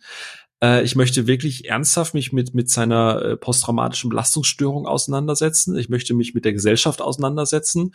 Und übrigens, ich bin Sylvester Stallone und ich habe hier gerade Bock, ein geiler Actionfilm zu sein. Oder ich habe hier Bock, irgendwie eine Action-Ikone zu sein. Ähm, und für mich funktioniert es. Für mich, ich, ich kaufe dieser Figur John Rainbow so gut wie nie ab, dass sie tatsächlich gerade ein traumatisches Erlebnis hat. Alles zum Rum ist, du hast es ja gerade eben so gesagt, das Tempo ist hoch. Der Film hat so wenig Luft zum Atmen und so wenig Zeit, diese, diese, diese, in Anführungsstrichen, psychologische Wirkung entfalten zu lassen, dass es irgendwie, es ist cool, ich mag den, der ist auch weit oben bei mir, der Film, aber dieses krasse, Drama-Ding. Und das, das wusste ich zum Beispiel damals noch, Tom. Dadurch, dass ich es nicht so früh geguckt habe, wusste ich, dass der erste Teil immer ein Antikriegsdrama ausgeschrieben war oder ein, ein Film, der sich mit den Nachwirkungen des Vietnam, ne, ne. Dann gucke ich mir das an und denke mir so, ja, fühle ich überhaupt nicht. Also ich habe das schon erwartet, aber vielleicht habe ich da in dem dramatischen Punkt zu viel erwartet. Also das ist kein Trash. Ich mag den Film wirklich gerne, aber wenn ich die ganze Reihe wieder gucke, habe ich auf den ersten und auf den zweiten immer am allerwenigsten Bock. Weil die mir, boah, ja. Ja, das sind echt harte Worte, du. Ey, ich fühle das einfach nicht und es tut mir leid. Stallone auch damals, er ist einfach kein Charakterdarsteller, nicht in diesem Film. Ich nehme dem diese Belastung und so nehme ich einfach nicht ab. Der hat einen Gesichtsausdruck und sorry, das, das, das reicht mir dann nicht für die Message, die der Film machen will. Also schauspielerisch war er da auf jeden Fall noch in der Entwicklung. Also ich finde ja, dass später aus ihm ein richtig guter Schauspieler geworden Ey, ist. Copland und so. Bombe. Äh, brauchen wir nicht drüber reden, ne? Auf jeden Fall. Also äh, da lasse ich auch nicht drauf kommen. Äh, was ich zugebe, ist, dass er da am Anfang auf jeden Fall ähm, anders in seiner Karriere behaftet war, was das Schauspiel angeht. Ich finde, dass er ein, zwei gute Szenen mhm. drin hat. Mhm. Zum Beispiel, wenn er am Anfang äh, hier sein, sein Trotman anschreit hier, nothing is over. So, dass er da dann so, so ausbrechen kann, auch wenn er die gesamte Szene nicht so ganz packt. Aber da merkt man schon ein paar Ansätze davon. Mhm. Und ähm, was ich finde, ist, dass gerade bei der letzten Szene, wo er eben so schauspielerisch glänzen hätte sollen, da merke ich ein bisschen zu sehr, dass er eben in dem ganzen Projekt extrem unter Druck stand. Und dass er da was abliefern will, wozu er noch nicht imstande ist. Mhm. Weil der Film musste ein Erfolg werden, davon hing komplett seine Karriere ab. Und ich finde, das merkt man in diesem Dialog am Ende. Da will er im Grunde eine Oscar-Szene präsentieren. Und die kriegt er nicht hin. Ja. Aber Ey, ich, ich will auch nicht, ich will das nicht ja. trashen. Wie gesagt, ich, ich mag die Reihe insgesamt wirklich, wirklich gerne. Ich vergleiche die auch nicht mit anderen Filmen, sondern jedes Mal, wenn die, also die Bewertungen und so, die Sterne und so, was ich gebe, ist immer innerhalb dieser Reihe, weil ich möchte die gar nicht vergleichen. Rambo ist einfach so ein, so ein aktuellen Fünfteiler ich guck die alle gern. Ich, ich, ich mag das. Es gibt immer wieder Dinge, wo ich denke, geil, jetzt Hammer und Bombe und freut mich, dass Stallone das, das so gewuppt hat und dass sich das alles so entwickelt hat und so. Aber ich finde, und das kann ich schon mal spoilern, spätere Teile holen mich viel besser ab wo Stallone ein bisschen oh, gesetzter ist, äh, wo, wo Stallone einfach so ein bisschen, bisschen erwachsener geworden ist. Aber First Blood hat für mich immer dieses Problem, ist ein Kind seiner Zeit, was die Inszenierung, was das Budget, was Stallones Karriere und sein Schauspiel angeht.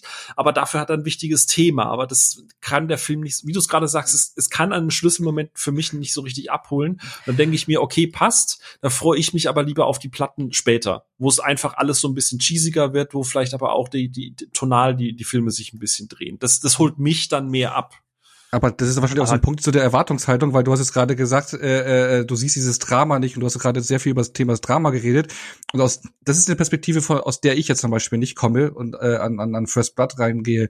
Äh, letzten Endes ist es immer noch ein Actionfilm. Also ich sehe da einen Actionfilm, der einzelne Drama-Elemente und Versatzstücke drin hat und die für mich den Film aufwerten, aber ich sehe da kein Drama mit Action-Elementen, ne, was wirklich ein Drama ist. Und so beurteile ich halt eben auch Stallones Schauspiel mhm. etwas anders. Klar, es ist noch in den Kinderschuhen, ähm, aber äh, was ich da auch sehe, ist, äh, auch gerade in den ersten Szenen und wie man Stallone hier äh, kennenlernt, äh, also äh, auch am Anfang kennenlernt, also die John Rambo kennenlernt, ich sehe hier einen einfachen Mann, äh, klar eine Tötungsmaschine, aber einen sehr einfach gestrickten Mann, der jetzt aus dem Krieg zurückkommt und hier irgendwie seinen Weg gehen will und ein bisschen ja, ja simpler gestrickt, was heißt simpler gestrickt, aber so ein bisschen äh, ne, er, er muss sich aufs Leben einlassen, da funktioniert er nicht so hundertprozentig, so auch eine gewisse Naivität mit reinbringt, was was was diese Umgebung angeht und und da finde ich dann klar, er probiert viel Slice Stallone mit seinem Schauspiel, aber ich finde, es passt dann durchaus in diese Rolle irgendwie rein,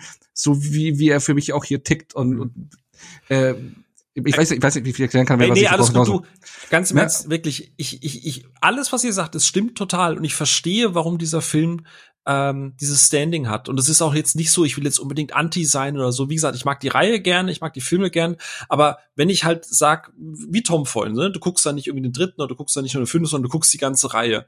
Und so wie ich mich bei Scream zum Beispiel immer auf den vierten freue. Ich liebe den vierten Teil, die ersten drei gucke ich halt, aber den vierten, auf den vierten Scream freue ich mich. Und bei Rambo ist es halt so, ja, ich mag die ersten drei, aber ich freue mich dann eher ab Rambo 3, weil du hast es gerade gesagt, es ist im Kern schon Actionfilm, aber ich, ich weiß nicht, wie es euch geht, aber wenn, es halt, wenn, wenn ich Bock habe auf Rambo und einen Actionfilm, dann gucke ich halt nicht den ersten Teil. Dann gucke ich halt den dritten, weil ich da dann die geile Action bekomme.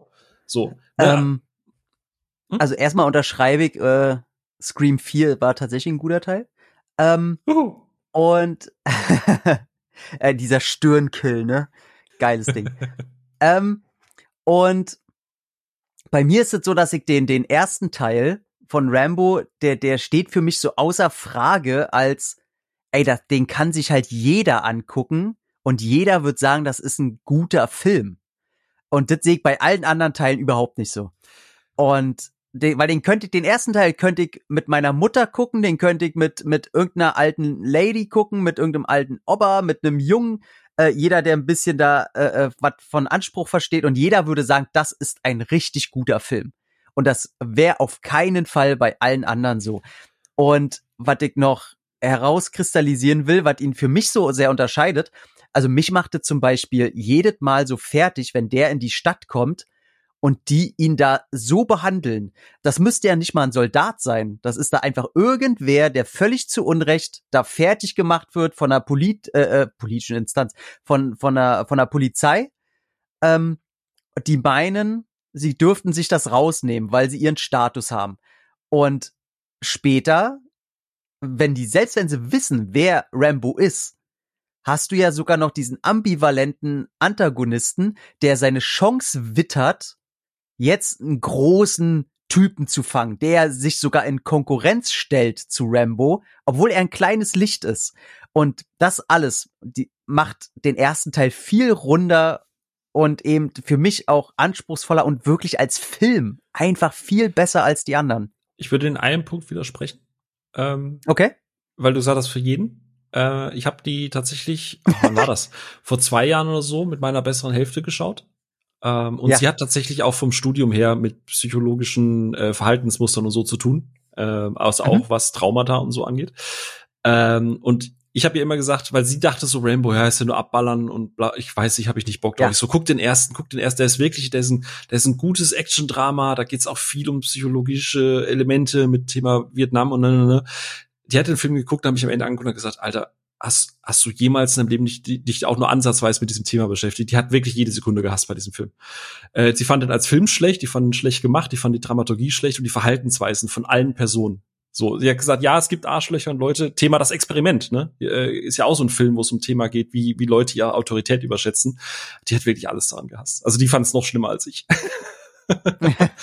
Aber ich finde das ganz okay. spannend, vielleicht für unsere Zuhörerinnen und Zuhörer da draußen, die etwas jünger sind, die vielleicht die Reihe noch nicht kennen. Ich fände es wahnsinnig spannend, ob das heute bei einem modernen Publikum mit modernen Sehgewohnheiten tatsächlich noch so gut funktioniert. Würde mich jetzt ernsthaft interessieren, ja. weil ich finde, es ist schon sehr 80er, was der, wie der Film ist. Das wäre auch so eine Frage, die ich jetzt noch reingeworfen hätte, so abschließend für First Blood, ob er meint, ob der heute auch noch funktioniert. Ich meine, äh, zumindest Tom und ich haben jetzt äh, gesagt, das Ding ist ein Brett, ne? Und für uns immer noch ein ja. Brett und wird immer ein Brett sein.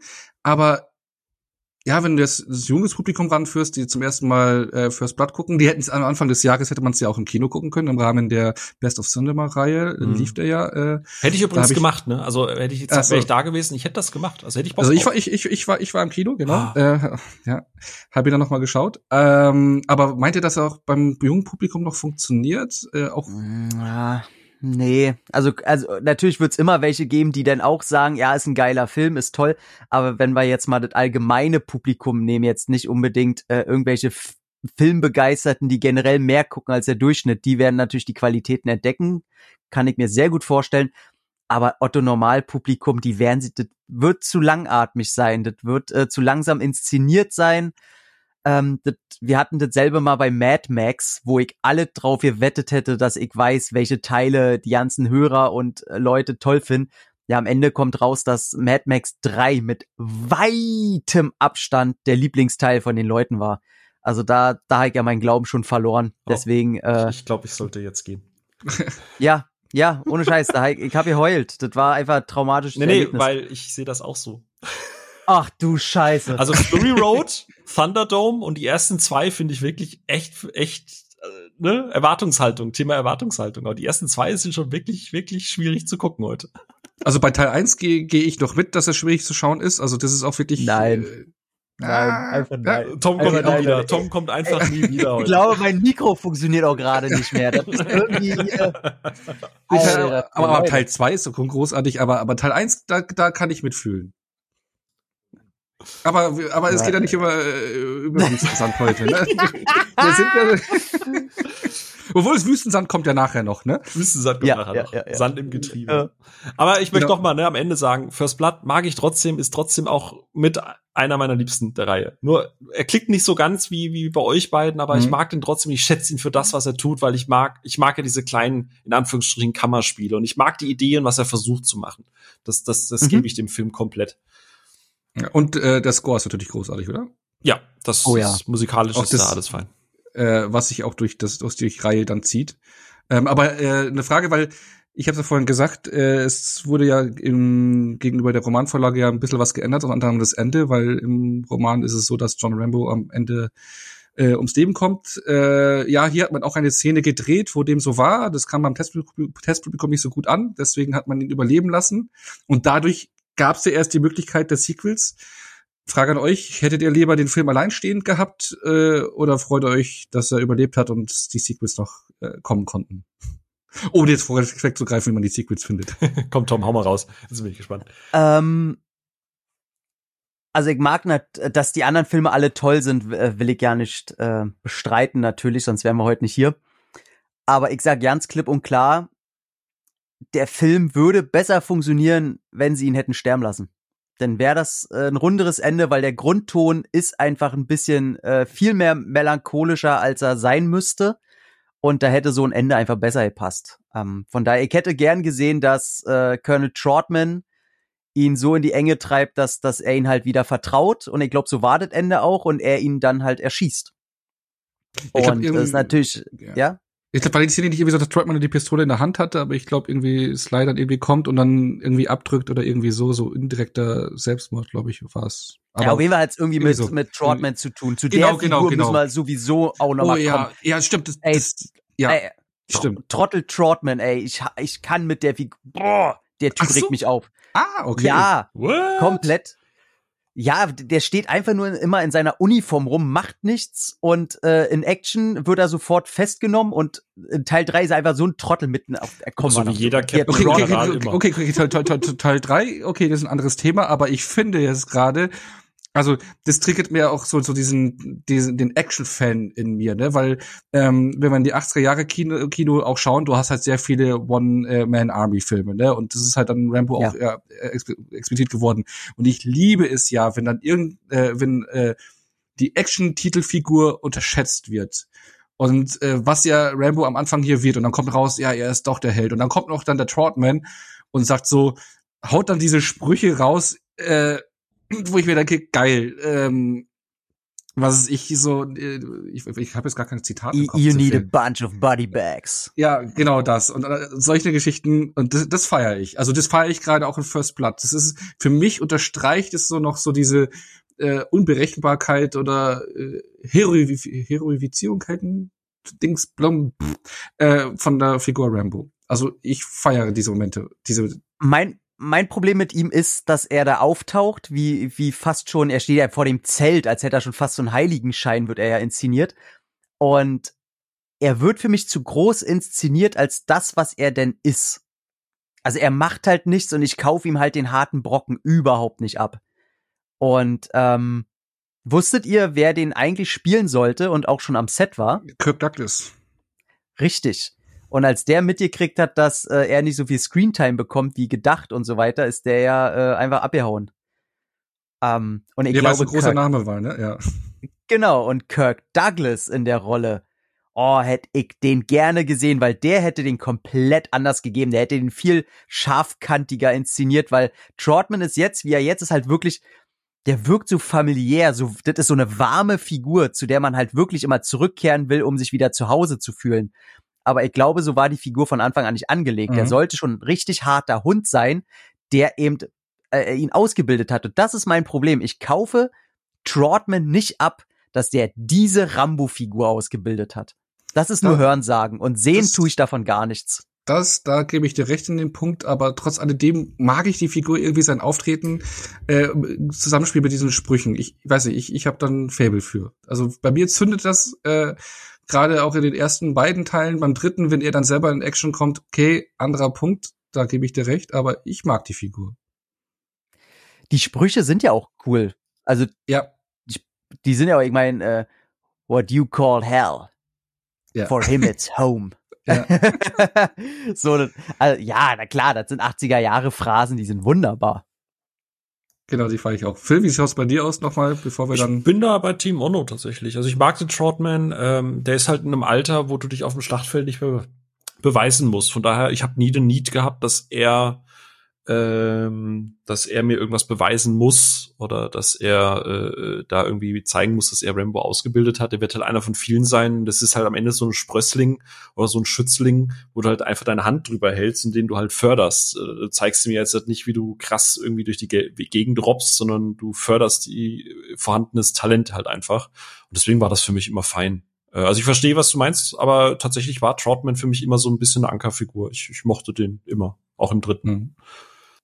Ah, okay, ja. Aber dann kommen wir mal, ich hätte jetzt mal Teil 2 und Teil 3 zusammengepackt, weil die schon tonal von der Ausrichtung ähnlich sind, ne, weil ja, es ist schon so eine Komikis Komikisierung des Ballerlandes, ne, würde ich irgendwie so fast sagen. Wir haben es ja vorhin schon. Äh, Damien Chazelle mit seinem neuen Film Ballerland. okay. Sehr Babylon, gut. Nee, wie Babylon, nein, okay, nee, äh, schlecht. Ähm, Nee, aber äh, Thomas hat vorhin auch schon ein paar Mal gesagt, so, äh, dass, dass du ja die Figur auch so comichaft kennengelernt hast, ne? Also aus Teil 2 und Teil 3. Man kann die da schon so in so einen Topf werfen, weil es auch hyperreaktionäres Kino ist. Ne? Also Reagan-Ära hast du auch gesagt, Phil, ne? So dieses ganze Vietnam-Trauma nochmal anders aufzurollen dass du im ersten Teil wirklich so den Veteran in den Vordergrund rückst und wie er zurückkommt und ins Leben kommt. Und äh, ja, und dann hast du so dieses Kino äh, 85 und 88 kamen die beiden Teile raus. Äh, ja, die Vietnam noch mal gewinnen wollen, äh, wo es halt einfach drum geht, also da kamen auch einige andere Filme in dieser Richtung raus, wie Missing in Action mit Chuck Norris, da drei Teile so nochmal zurückgehen, die die Soldaten retten und doch nochmal irgendwie das Ding drehen und Halleluja, das ist doch geil. Und ähm, ja, wie sehr hat euch äh, dann, okay, das ist auch eine komische Frage, ne? weil man hatte ja ein anderes Bild von Rambo vorab, guckt dann First Blood, was das dann wieder revidiert. Aber wenn man dann wirklich so von First Blood ausgeht und dann Teil 2 und Teil 3 sieht, wie sehr hat euch das dann doch vom Kopf gestoßen, die Figur wieder so zu sehen oder diese Diskrepanz, diesen Weg, den man dann auf einmal geht mit dieser Figur, vor allem nach dem Ende vom ersten Teil? Ähm, wie, wie hat euch das vom Kopf gestoßen? Also Tom gerne mal zuerst, weil da bin ich jetzt halt äh, sehr gespannt drauf. Ich habe ja vorhin schon durchsickern lassen, wie es bei mir aussieht. Ja, ähm, ja, also Teil 2 ebnet ja im Grunde den Weg zu Teil 3, ne? Wo, wo Teil 2 noch die Ansätze hat von der Kritik an der Politik, wie die mit äh, Vietnam und allem umgehen und so weiter.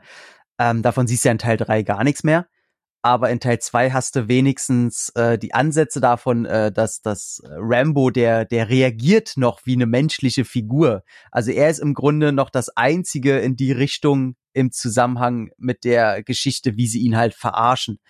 Diese, diese ganze Struktur, dass er immer wieder enttäuscht wird von, von, von seinen Vorgesetzten und so, das hast du ja denn gar nicht mehr im dritten. Von daher, der dritte ist ja nur noch reiner, reiner Comic. Und der, der zweite, ich kann es jetzt nur noch im Nachklapp sagen, wie, wie ich darauf reagiert habe, weil ich nicht mehr weiß, wie ich das früher gesehen habe, als ich die alle irgendwie das erste Mal gemischt gesehen habe. Jetzt muss ich leider sagen, es kotzt mich so derbe an, dass die die Figur in die Ausrichtung gebracht haben.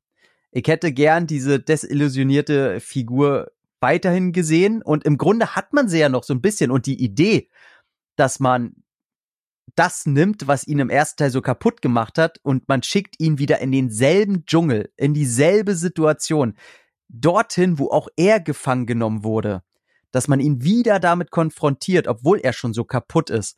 Das ist eine geile Aus äh, äh, äh Grundlage, Ausgangssituation. Da hätte man so viel machen können.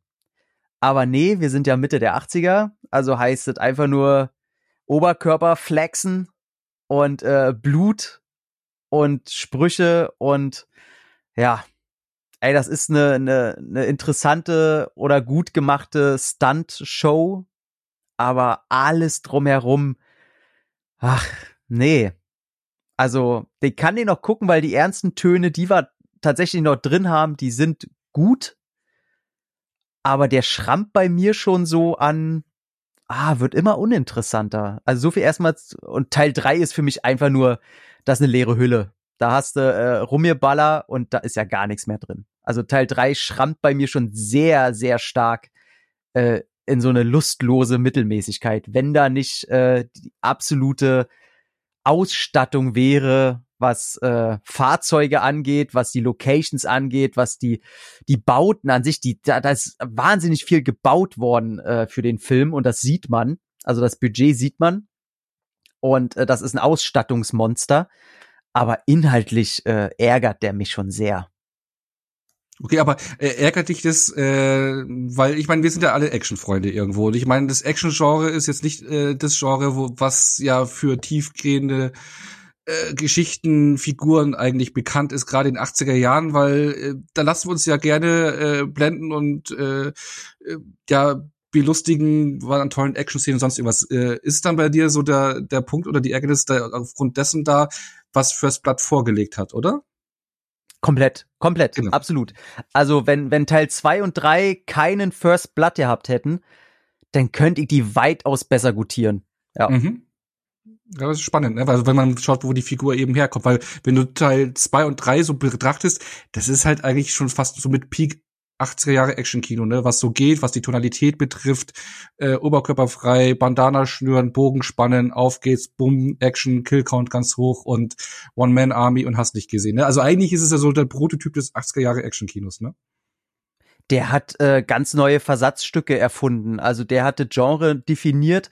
Ähm, er hat es vielleicht nicht über neue Grenzen hinaus katapultiert, aber er hat die äh, die Peaks einfach absolut so hochgesetzt, wie das überhaupt nicht mehr ging. Also danach mussten, wenn Filme von sich actionmäßig äh, von sich reden machen wollten, konnten die nicht mehr dasselbe präsentieren. Du musstest auf einmal eine mega Ausstattung haben. Der, der, der Typus des, des Helden wurde neu definiert. Ich meine, wie viele Dschungelabenteuer hattest du danach? Hm. Und nenn mir einen, der an Rambo 2 rangekommen ist. Sei das ausstattungstechnisch, sei das vom, vom Charisma, ähm, ich meine, was hast du denn? Hast du so einen bärtigen Chuck Norris in Missing in Action, wenn es hochkommt? Ja, ja, wenn ähm, man wenn man es noch nehmen dürfte, ich meine, da haben wir nur Dschungel als Gemeinsamkeit, aber sonst hätte ich dann nur noch Predator mit reingeworfen. Mm, puh. Ähm, wäre, boah, würde ich mich glatt streiten, ob die sich gegenseitig befeuert haben. Aber Ach so, nee, gegenseitig befeuert. Ich meine, Predator kam ja später raus. Nee, mir geht's nur darum, so Ausstattung, Charisma im Dschungel, ne? Ja gut, Predator räumt aber mit Rambo 2 den Boden auf. Natürlich. Mit vielen Dingen in den 80ern räumt Predator auf. Ja. Genau, aber ähm, Phil, wie war es dann so für dich? Da, äh, äh, oder, oder wie ist es auch jetzt so für dich, wenn du nach First Blood so äh, in, in äh, First Blood Part 2 reinschlitterst? Ähm, waren ja, ich habe es ja vorhin schon gesagt, zwei und drei, das vermischt sich leider so ein bisschen in der Kindheit, ähm, äh, welchen ich da jetzt zuerst gesehen habe. Aber äh, ich gehe in weiten Teilen bei Tom mit. Äh, ich halte den zweiten Teil auch für den Abstand. Nee, ich muss das nochmal sagen. Ich, ich, red, ich rede immer davon, äh, dass wir, dass ich es innerhalb des Rambo-Franchises vergleiche, weil wir, wie du sagst, ne, in den 80ern, äh, Mitte, Ende der 80er, da gab es vieles an Actionfilmen, auch vieles, was dann versucht hat, da Inspiration zu ziehen, vieles, das dann deutlich besser war, wie du sagst, äh, Predator. Es gab aber auch vieles, das deutlich schlechter ist. Und selbst ein, ein schlechter Rambo, wie jetzt hat äh, Part 2, also Rambo First Blood Part 2, ist manchmal immer noch besser als sonstige B-Movie-Produktionen aus den 80ern, die halt einfach versucht haben, in diesem Fahrwasser mitzuschwimmen. Ähm, aber innerhalb dieses Franchises muss ich gestehen, ist es auch für mich, äh, gerade Rainbow 2 ist echt der, der, der Bodensatz. Ähm, weil der, ich habe es ja gerade eben gesagt, im ersten Teil, der versucht ja noch so ein bisschen diese Balance zu bekommen, äh, worüber wir uns ja ein bisschen gestritten haben, sage ich jetzt mal. Äh, ist das jetzt Actionfilm? Will er jetzt Drama sein? Will er was Politisches erzählen? Möchte er ein politisches Statement abgeben? Schafft das die Figur? Ja, nein, vielleicht. Und Rambo 2 hat, und das, was Tom vorhin gesagt hat, die Idee, dass er verarscht wird, dass selbst der Trotman eigentlich äh, davon gar nichts weiß, dass die von bürokratischen Sesselfurzern so richtig über den Tisch gezogen werden in einer Ära, und dann, das muss man auch verstehen, ne, Reagan-Ära, wir müssen Vietnam abschließen, das Land ist eh zerrissen, dass du das als Aufhänger nimmst, um da irgendwas zu erzählen, ist auf dem Papier eine wahnsinnig geile Idee. Aber die Umsetzung, weil dieser Film weiß halt echt nicht, was er sein möchte. Und da fällt noch viel mehr für mich in, in, ähm, in die Wiege, was ich beim ersten Teil gesagt habe. Wie gesagt, der erste Teil hat immer noch starke Momente. Dadurch, dass er so klein und so kompakt ist, dann kann man hier und da noch ein bisschen was verzeihen. Aber der zweite will am Anfang irgendwie diese Figur ausbauen und was erzählen. Dann schickst du ihn wieder zurück und dann möchte er irgendwie so ein richtiger Antikriegsfilm sein, dass Rambo auf irgendwelche Figuren trifft, die dann halt irgendwie noch so, yeah, geil, wir sind immer noch im Krieg und yeah, wir sind die Gewinner, bla bla bla. Er ist so der Desillusionierte. Äh, und dann triffst du diese Kontaktfigur und dann erfährst du noch ein bisschen was über das Leben dort und dann plötzlich fängst du an, so ambivalente Fässer aufzumachen. Wer sind die Guten, wer sind die Bösen? Und dann irgendwann ist beim Scriptwriting oder sonst irgendwas war dann so, ah, weißt du was, fuck it, scheiß mal, gib mir mal eine Ladung Kokain und dann ratatatatata. So, und dann kommt dann halt so Momente wie irgendwie Rambo äh, ne, Thema, was ich vorhin gemeint habe, UHF, das so äh, hervorragend von Jurt Aljankovic verarscht wurde, dass ich am Ende bei diesem Film da sitze und denke, will der sich gerade selber parodieren oder meinte der das damals wirklich ernst, was er da gerade macht? Und soweit ich das lese, meinte er das ernst. Und komplett. Also, das ist, du hast es gerade gesagt, und ich bin da wahnsinnig ambivalent, weil actiontechnisch ist das Finale oder das letzte Drittel halt wirklich geil. So, ne? Also da wird richtig geballert, zersprengt, zerschossen, gefleddert, was auch immer. Äh, ich meine, du hast einen Bodycount, der vom ersten Teil von eins jetzt auf knapp 69 Tote hochgeht. Und dann hast du am Ende natürlich auch dieses ikonische Ding, dass Rambo in diese Technikhalle reinläuft mit, mit seinem Maschinengewehr, die ganze Technik zerschießt und, und diesem, diesem Sesselfurzer dann irgendwie noch richtig Angst macht und so. Und das ist irgendwie cool, aber nichts dieser einzelnen Elemente passt da für mich zusammen. Also irgendwie ist das so ein Film, der nicht weiß, was er eigentlich gerade erzählen möchte oder was er sein möchte. Will er ein reiner Actionfilm sein? Dafür ist der Anfang viel zu ernst und zu politisch. Will er ein politisches Statement sein? Dafür ist das Finale einfach viel zu dumm. Also das, das, das spuckt dir ja ins Gesicht und pisst dich an und lacht dich dabei auch noch aus. so, ne? ähm, das ist halt wirklich so, ne, dass, dass der erste Teil war für mich ja, wie gesagt, immer noch so das schlechte Gewissen, was mhm. Amerika plagt. Und ich habe so das Gefühl, dass Teil zwei und im Bes gut, Teil drei hat politisch nochmal eine ganz andere Ausrichtung. Aber das gerade Teil zwei ist denn so, als hätte jemand seine Depression gerade so überstanden und sagt sich, ich hau mir jetzt mal ein paar Drogen rein, ich möchte jetzt mal ein, ich möchte diese Figur jetzt nehmen und ein Tagtraum träumen, wie es der Figur besser gehen könnte und doch nochmal alles rettet. Und das ist halt so comic bescheuert, mhm. dass das einfach nur nach hinten losging. Also das kann man ja nicht ernst nehmen. Es ist eine Wunschvorstellung, wie wir, wie die Amerikaner doch nochmal Vietnam retten. Ja, und das ist natürlich äh, Quatsch. Und vor allem, ich finde ja die Idee, auch hier nochmal, ne, diese Idee, dass das eigentlich alles eine Farce sein sollte, ne, dass dieses Lager, wo er hingeht, dass das eigentlich leer sein sollte, dass das alles nur ein mhm. inszenierter mhm. PR-Gag von, von, von, von, von, von Büro-Sesselfurzern ist. Super. Es ist super. auf dem Papier super cool. Aber dann hast du auch wieder das Ding, das, und äh, ich weiß nicht, Ono hat es ja gerade eben schon angedeutet, vielleicht sagt er auch noch mal was dazu, aber gerade im zweiten Teil war das ja Stallone auch so ein richtiges Anliegen. Er war da eine richtig treibende Kraft. Der hat Camerons äh, Skript umgeschrieben, weil er da unbedingt so ein richtiges Statement, so ein richtig politisches Statement machen möchte. Aber auch hier, er war halt noch nicht darstellerisch auf dem Peak, wo er ist, hat noch nicht den Einfluss auf den Film gehabt, wo er vielleicht hin wollte.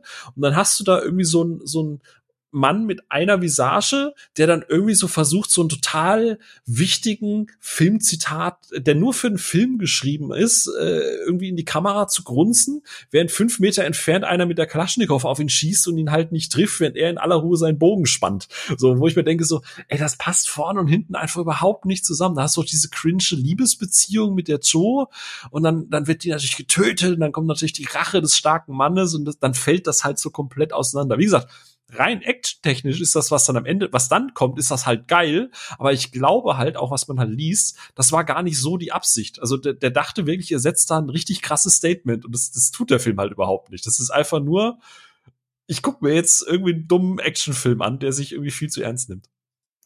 Ja, wenn man damit aus diesen verschiedenen Blickwinkeln da auf den Film guckt, habt ihr da vollkommen recht. Aber wisst ihr, was ich Cooles kann? Ich kann Teil 2 und Teil 3 isoliert von First Blood gucken, tatsächlich. Und äh, das. Ey, das ja, Entschuldigung, kann ich auch. Also wirklich. Ja, auch, gerade der dritte.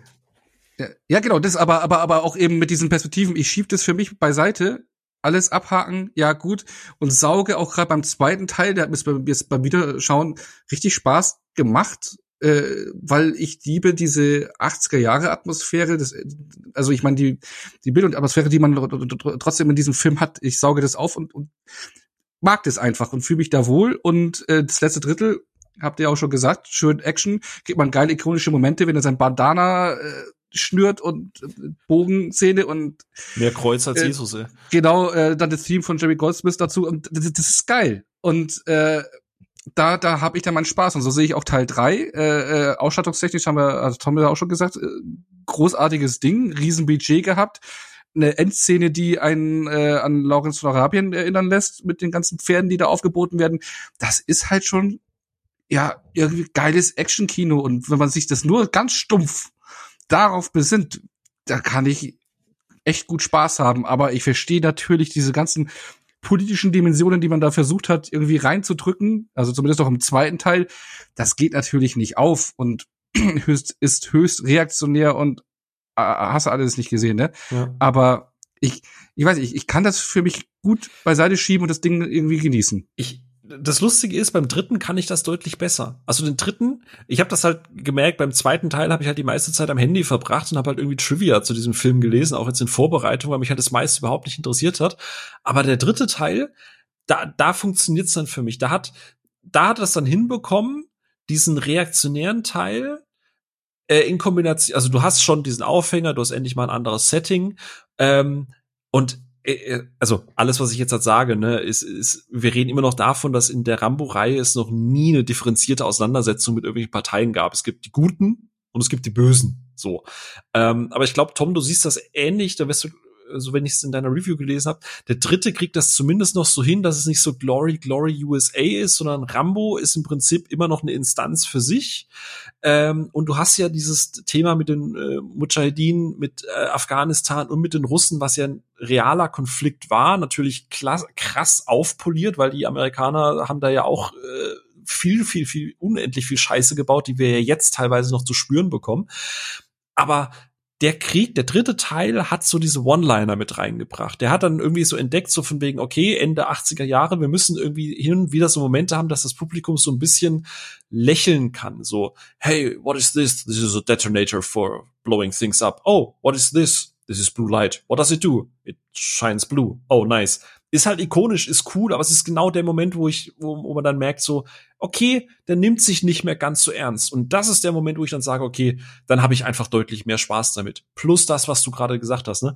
Damals war das ein Arsch voll Geld. Was waren es? 60 Millionen, 62 Millionen? Mhm. Disney, mhm, Disney ja. sagt da heute Frühstück. Ähm, und James Cameron steht dafür ja morgens noch nicht mal auf mittlerweile. Aber damals, man muss sich was mal überlegen. Rambo 3, über den wir hier jetzt halt in einem reaktionär Action 80s B-Movie-Stil reden, war damals der teuerste Film der Welt.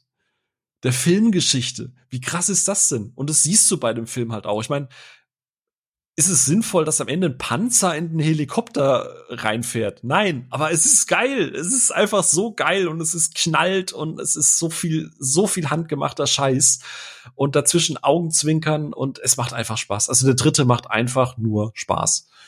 Ähm, und da kann ich das auch viel besser ausblenden mit diesem ganzen Politikum, weil der Film selber sagt, weißt du was, ja, ja, böse, böse Russen, äh, liebe, liebe Taliban, äh, äh, beziehungsweise nicht Taliban, sondern Mujahideen. Ähm, und alles dazwischen ist, ist Rambo im, im komplett absurden Ding. Also wenn er da mit dem Messer durch dieses Sandfeld robbt und dann diese Minen da raushebt und dann 20 Meter drüber sprintet, aber da ist es total egal und dann muss er sich wieder hinschmeißen und dann wieder mit dem Messer im Sand rumsteht. Das ist so inkonsistent und dumm, aber es macht Spaß. also dumm ist halt der ganze Film, also da brauchen wir uns nichts vormachen. Was ihn interessant macht, finde ich, ist tatsächlich das Politikum, ne? Also wenn man, äh, der, der schaffte tatsächlich durch seine ganze eigentlich trottelige Erzählweise und trotzdem einen dafür zu interessieren, ja, wie ist es denn jetzt eigentlich da in Afghanistan? Weil, Absolut. sind wir mal ehrlich, wir wurden, wir wurden darauf äh, indoktriniert über, über hunderte Filme und fängt ja schon mit James Bond früher an und so, irgendwie die bösen, bösen Russen und irgendwie diesen ganzen, äh, ähm, diesen eisernen Vorhang und so alle, das haben wir ja irgendwie alles mitbekommen, ne? Und seidet durch unsere, durch unsere Elterngeneration, ähm, wegen der Mauer und weiß ich nicht. Aber also wir waren so ein bisschen wussten wir, warum der Russe irgendwo der Böse ist, ne? Und bei den, bei den Afghanen oder den Mujahedin und so weiter wenig. Und man müsste sich schon so ein bisschen reinlesen, um zu gucken, ja, äh, die Amis sind selber schuld, was später mhm. mit, mit Bin Laden denen wieder wie ein Boomerang entgegenkam und so weiter. Und dass man ein Grundinteresse entwickelt, das macht der Film recht gut. Er kam natürlich leider zu spät. Mhm, mh. Äh, der böse Russe war nicht mehr der Feind, als der Film dann rauskam. Äh, wohl aber gab's eine äh, politische Gesinnung und Verbindung, was eben die Mujahedin angeht. Film ist ja sogar äh, gewidmet, ne?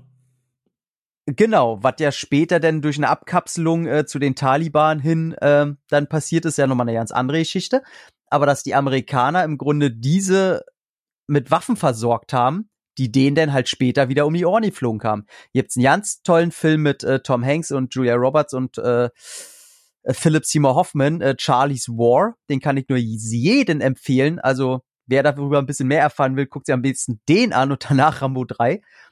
Ähm, und das ist eigentlich alles interessiert, äh, interessant, weil er diese Mujahedin wirklich sehr ehrenhaft und familiär darstellt. Und ich glaube tatsächlich, dass man das heute niemals mehr so inszenieren würde. Weil die viel zu sehr Angst hätten, was, bei unserem Feindbild gab es auch gute Menschen? Mhm ich glaube nicht mehr, dass heute Leute noch machen würden. Deswegen, da finde ich den Film eigentlich sehr angenehm, dass er auch mal so ein Bild zulässt ja. von diesen Menschen. Dieser Moment, wenn sie im Lager dann zusammensitzen und der, der Führer von denen halt erklärt, warum sie eigentlich überhaupt noch kämpfen, wegen ihren Frauen und ihren Kindern. Das ist echt so ein Moment, wo der Film sich wirklich ernsthaft hinsetzen ja. möchte und dem Zuschauer verklickern möchte, hey, äh, ne, das ist, das sind nicht nur die, die bösen äh, Pferdereiter, die da in der Wüste einfach ein bisschen Bock haben, an der Grenze zu kämpfen, sondern da geht's um was. Und wenn du, wie du sagst, wenn man mhm. sich politisch ein bisschen einlöst, du hast den Film gerade genannt, ich kann das, äh, ich kann auch eine Serie auf Netflix empfehlen, die nennt sich äh, Wendepunkt 9-11 und der Krieg gegen den Terror ähm, wo es auch eben genau um diese Zeit eben geht, was die Amerikaner damals gemacht haben, dass es heute eben zu diesem Punkt dann eben gekommen ist. Und mit dem im Nacken und im Rücken und dann nochmal Rambo gucken, das, das hittet ein bisschen anders. Äh, also wie du sagst, ne, ohne da jetzt zu viel Politikum reinzuhängen, aber man, man hat ein anderes Gespür dafür und äh, der Film kriegt das für mich besser hin als der zweite Teil, der ja auch ne, versucht, was zu erzählen. Aber ich bin da komplett bei dir, was du sagst. Mhm. Onno? Ja, nee, ich, äh, das hast du gehört. Nein, nein. Äh, Hast schon so weggenickt. Nein, nein, nee, natürlich nicht weggenickt. Was war mit Ballern? Sagte, ist, nee, war, ihr sagte super spannende Sachen, gell, aber politisch, äh, ich meine, ja, das haben wir schon äh, ausgearbeitet, was Teil, von Teil 2 und Teil 3. Ich bin überlegen, ob wir noch irgendwas zu den beiden Teilen sagen wollen oder dann schon weitergehen wollen. Das, Ey, der dritte Teil, äh, darf man, man, kann doch mal an. Darf ich bitte? Na was? Du darfst.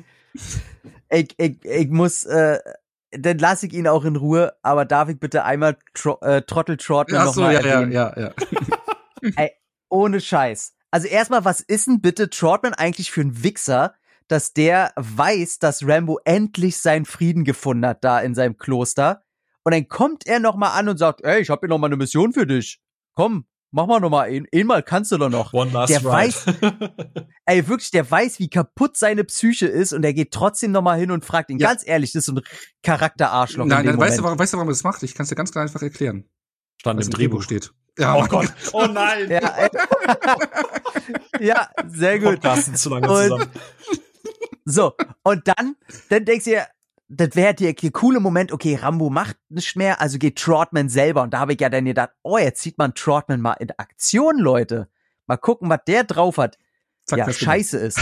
Einfach, äh, der fährt auf der breitesten Straße einfach mit seinem Jeep so, Leute, da uns wird man schon nicht entdecken. Ja, sag mal, was hat er denn gedacht, was da drüben passiert? Natürlich, der kann froh sein, dass sie ihm nicht den Kopf weggeballert haben.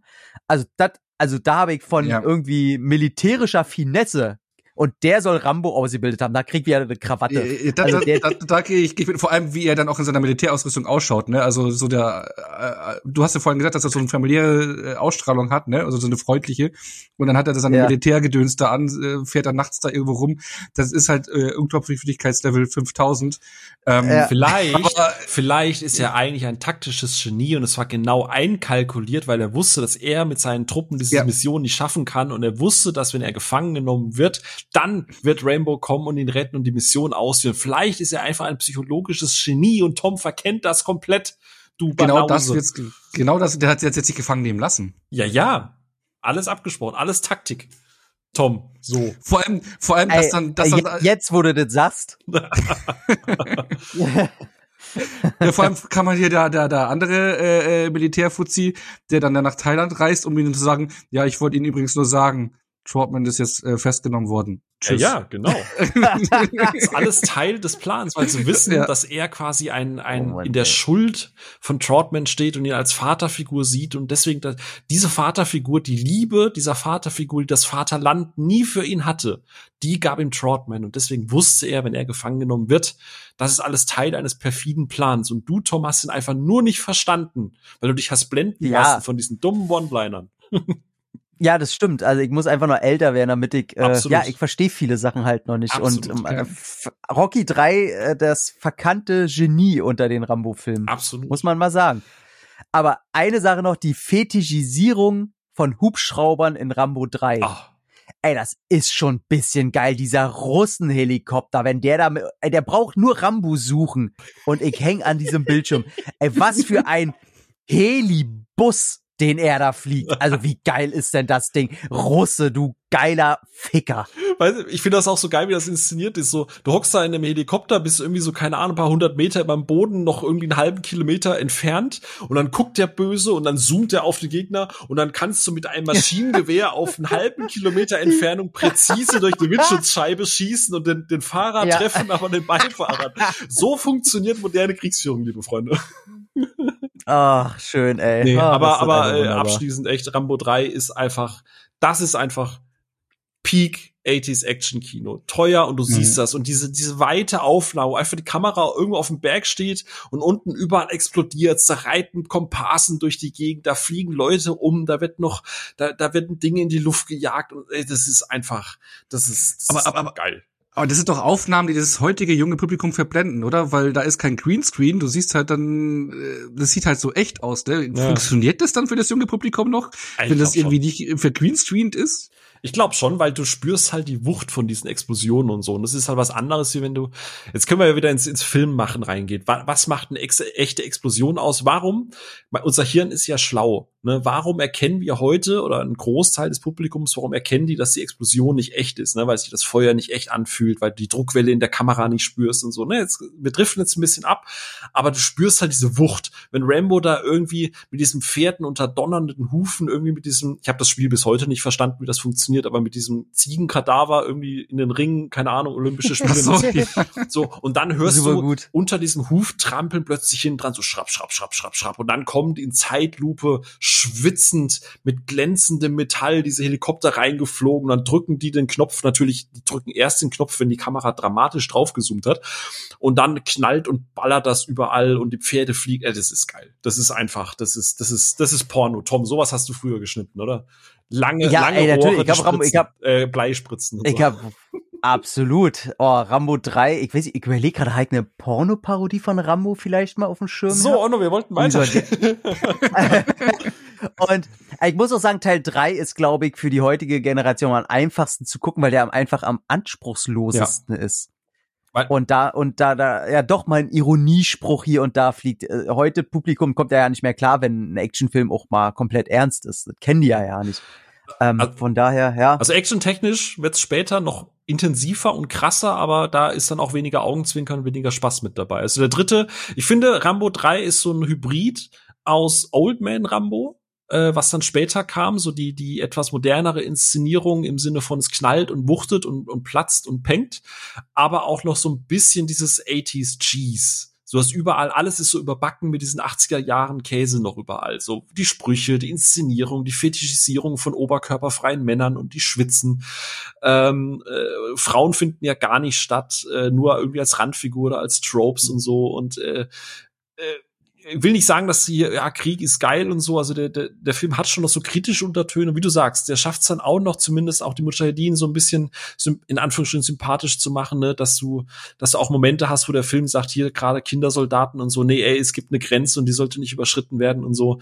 Du hast ein paar coole One-Liner. Also der, der, ich finde, vom gesamten Ding, was man unter Rambo oder was ich mir damals unter Rambo vorgestellt habe, was diese Figur ausmacht, krieg ich im dritten Teil am, am komprimiertesten, wo alles irgendwie drin ist. Aber kein Dschungel. kein Dschungel. Ist für mich jetzt auch nicht der beste Teil tatsächlich. Ähm, aber wie gesagt, von, von, wenn ich die Wahl hätte, so, wenn, so für einen geselligen Abend mit Kumpels und Bierchen und so, wäre Rambo 3 so die Wahl für mich. Okay. Da will ich mal einhaken und noch die Frage machen, packen wir Teil 2 und Teil 3 da zusammen. Was sind denn da für euch jetzt hier in dieser, wir haben es ja trotz allem irgendwie Comic-esten äh, Part des Franchises genannt, was sind denn für euch so die ikonischsten Momente? So, die, wo er sagt so, ja, das, das ist Rambo oder das ist. Ich sag blaues Licht, so, der Rest dürfen wir machen. Nur allein die Szene. Nee, aber das ist die most obvious. Ich finde da, äh, gerade Tom als Experte kann da sicher noch viel mehr zitieren. Also er hat schon recht, also die, die glorreichste Szene, die bekannteste, äh, die teilweise auch Leute kennen, die ja nicht wissen, aus welchem Film die sind, ist auf jeden Fall das blaue Licht. Äh, auch wie er, ich finde ja geil, wie er das im Original sagt, so, äh, turns blue. Also als wenn er selber fragt, so was, was soll das anderes machen? Also finde ich schon sehr schön. Äh, bei Teil zwei auf jeden Fall der Bogen. Er hat im zweiten ja. Teil noch mehr als im ersten äh, einfach diesen Bogen eingeführt, dieses martialische Bild von diesem Bandana tragenden Oberkörper schwitzenden Muskelberg, der irgendwo in den in den Sphären von irgendwelchen klaren Wasserfällen steht und mit naturellen Sachen dem Militär, dem metallischen Militärapparat die Stirn bietet mit einem Bogen und wie er da steht, wie ein junger Gott. Also das ist schon geil. ja, die liebe ich auch, die Szene. Ja, und vor allem, wie viele Bomben, wie viele Bomben hatten der, der da vorne ranschraubt an den Dingern, an den, ja. den Bogen, ne? Aber genau, Wirklich. Ja, aber, aber genau, weil, weil da würde ich doch kurz einhaken, weil die Verbindung ist für mich auch eben diese Bandana zu zieh Szene dazu. Das mit dem Bogen und dieses, wie er so mit dem Rücken dasteht, so die Hände, so das Bandana schnürt, was auch in Teil drei genauso exakt in der gleichen Einstellung vorkommt. Das ist halt für mich auch äh, so ikonisches Rambo. Absolut. Und äh, im zweiten Teil würde ich noch sagen, Jut, ich muss immer lachen, weil sie sagt, hier, er fragt ja, was ist denn das, diese Kette, dieser Jadestein, dieser Jadebuddha oder was er da immer, nee, ja. Jade? Nee, das ist so ein Jadestein. Ja, ja, doch. Mhm. Ähm, und sie sagt, ja, Glücksbringer, ja, hat ihr ja viel gebracht, dieser Glücksbringer. Also den hätte ich mir nicht mehr umgebunden. Also ganz ehrlich. ja. Just saying. Ähm, aber für mich ist noch ähm, ziemlich bekannt die Szene im zweiten Teil, wo sie ihn dann am Ende jagen, die, die, die bösen Russen. Und er hinter dem Typen steht komplett in Modder. Und ja. die Kamera geht halt nach hinten und siehst, wie der Modder halt die, die Augen öffnet und er ist dahinter. Ich weiß jetzt nicht, wie lange er da stehen wollte, bis mal einer vorbeikommt.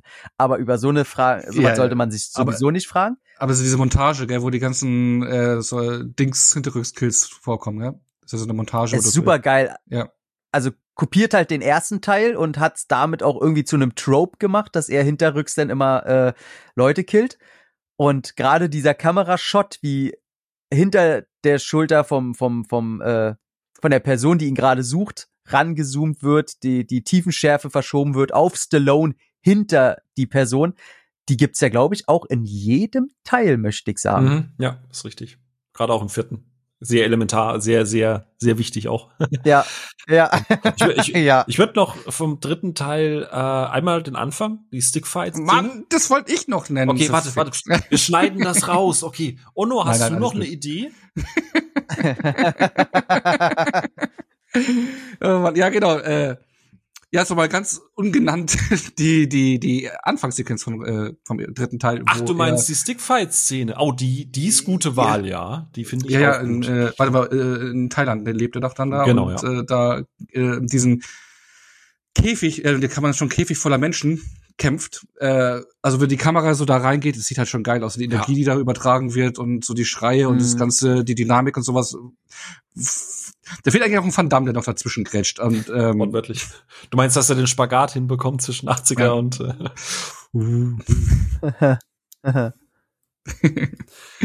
ja.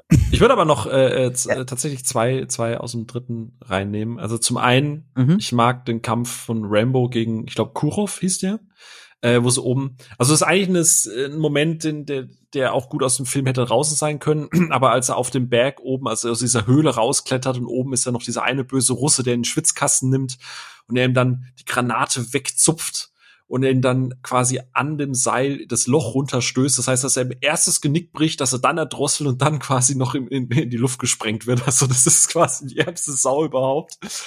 ähm, und dann halt der Moment, das ist der Moment, wo, wo Rambo halt wirklich komplett loslässt und wirklich augenzwinkernd mir irgendwie sagt, okay, weißt du was, komm, schnapp dir ein Bierchen.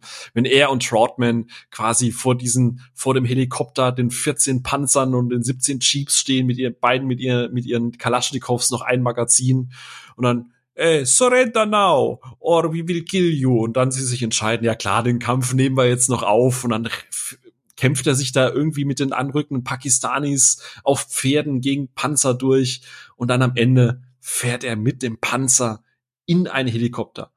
Das ist so dumm. So, weil der Helikopter, falls man es nicht mitbekommen hat, Helikopter können fliegen, die können über Panzer drüber fliegen, aber der Film sagt, nein, die müssen ineinander crashen. Und das ist einfach so gut. Das ist einfach, da, da, da feiere ich einfach. Da, da, da geht nichts drüber. Also die Szene gebe ich dir auch auf jeden Fall, wie dieses Rohr in diesen riesen Helikopter ballert. Also das ist schon, das ist Kinderzimmer-Action per excellence. Absolut. Ähm, und mir gefällt dieses Bild, wo John Jay äh, in der Höhle hängt mit seinem Seil. Mhm, mhm, und da gibt's diesen einen Shot, wo er einfach ganz allein in dieser kargen Höhle hängt mit diesem, äh, mit, wo eine Beleuchtung, glaube ich, nur ist. Blaues Licht. Und und das sieht halt einfach, das ist einfach ein guter Shot. Also den könnte man sich ausdrucken als Poster hinhängen. Das sieht super geil aus. Ich mag einfach, mhm. wann kam Cliffhanger? Wie das aufgebaut ist. Ja.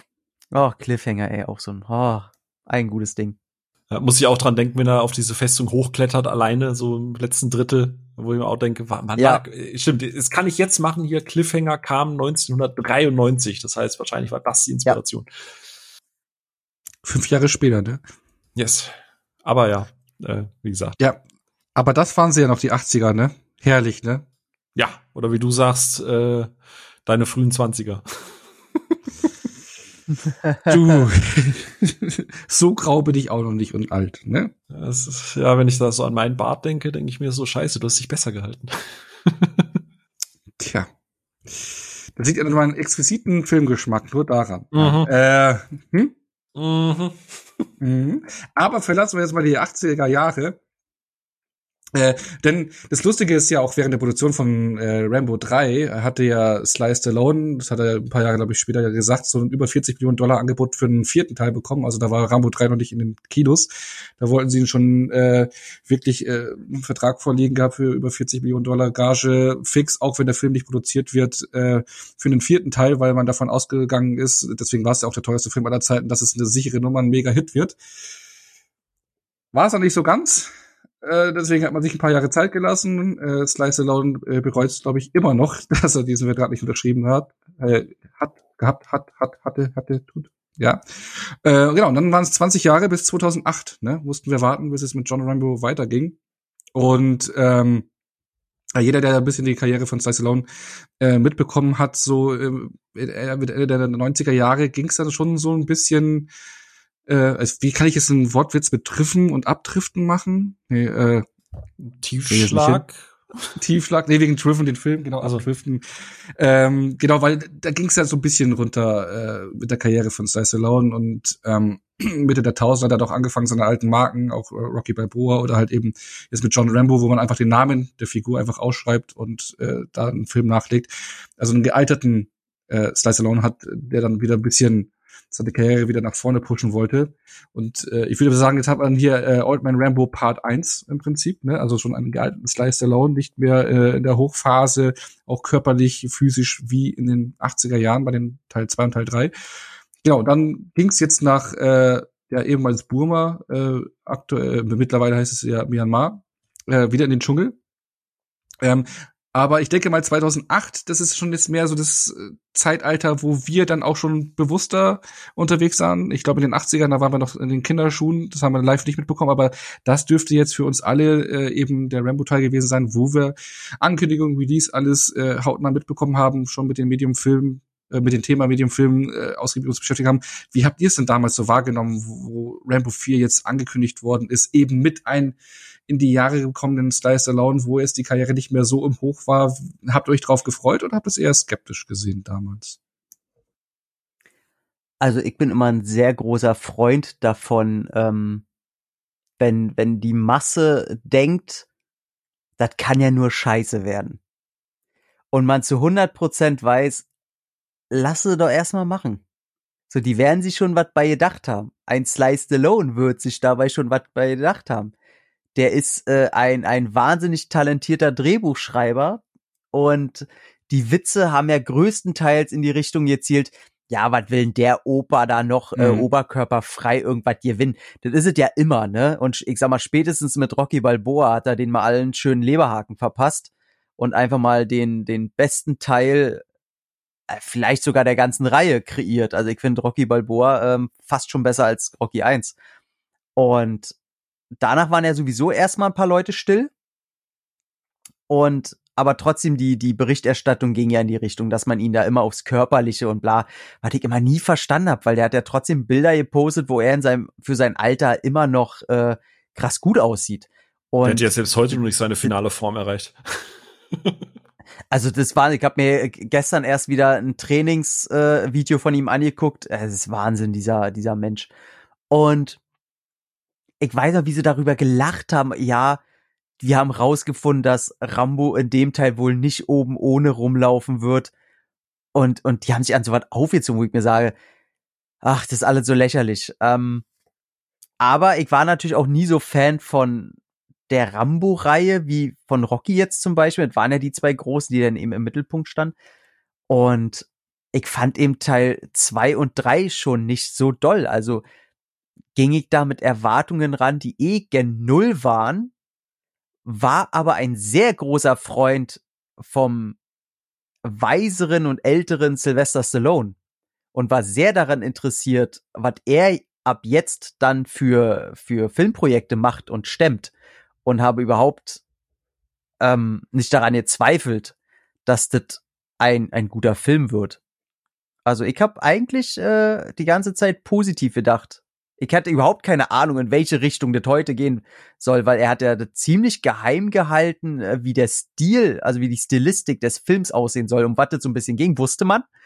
Ähm, aber er hat sich sehr zurückgehalten, wenn es um schon gedrehtes Material und so ging.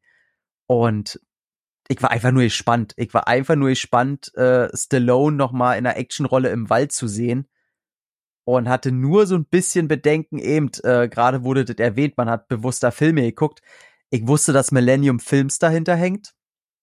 Und da ich schon gedacht, oh, ja, nicht so geil, weil von denen bin ich generell eher wenig begeistert. Aber, aber ich wusste, wer das, äh, das Stunt-Team übernimmt und auch die Stunt-Teams äh, äh, äh, nicht nur koordiniert, sondern auch noch dreht mit seinem, äh, mit seinem Drehteam da wer die Action-Shots übernimmt. Und das ist ja einfach mal Chet Stahelski.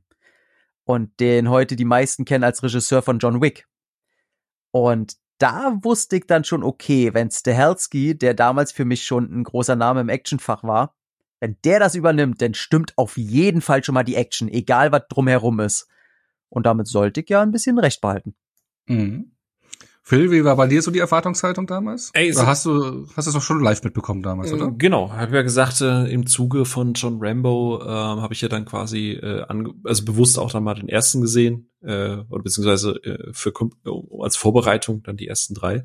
Und guck mal, Tom, am Anfang waren wir ja so ein bisschen ne, Spinnefeind uns äh, mit äh, meinen Äußerungen zum ersten Teil.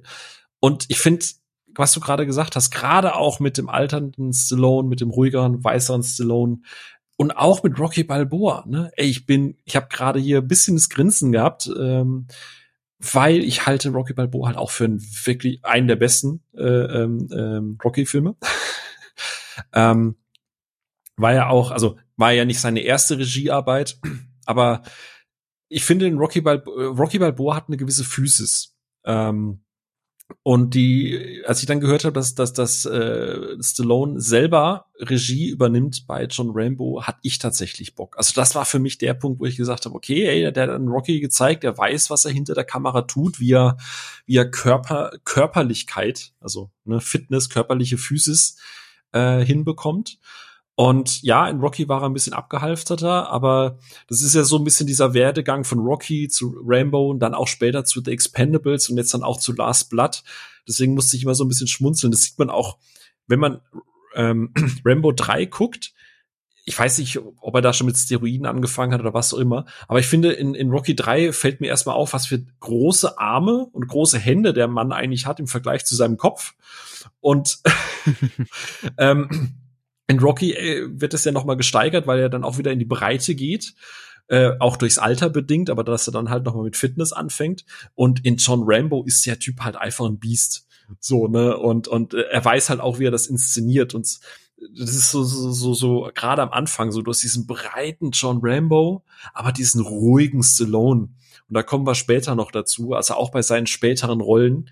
Ich habe das Onno auch schon ganz oft gesagt, wenn wir irgendwie mal zusammen essen waren oder so. Ich mag den alternden Stallone.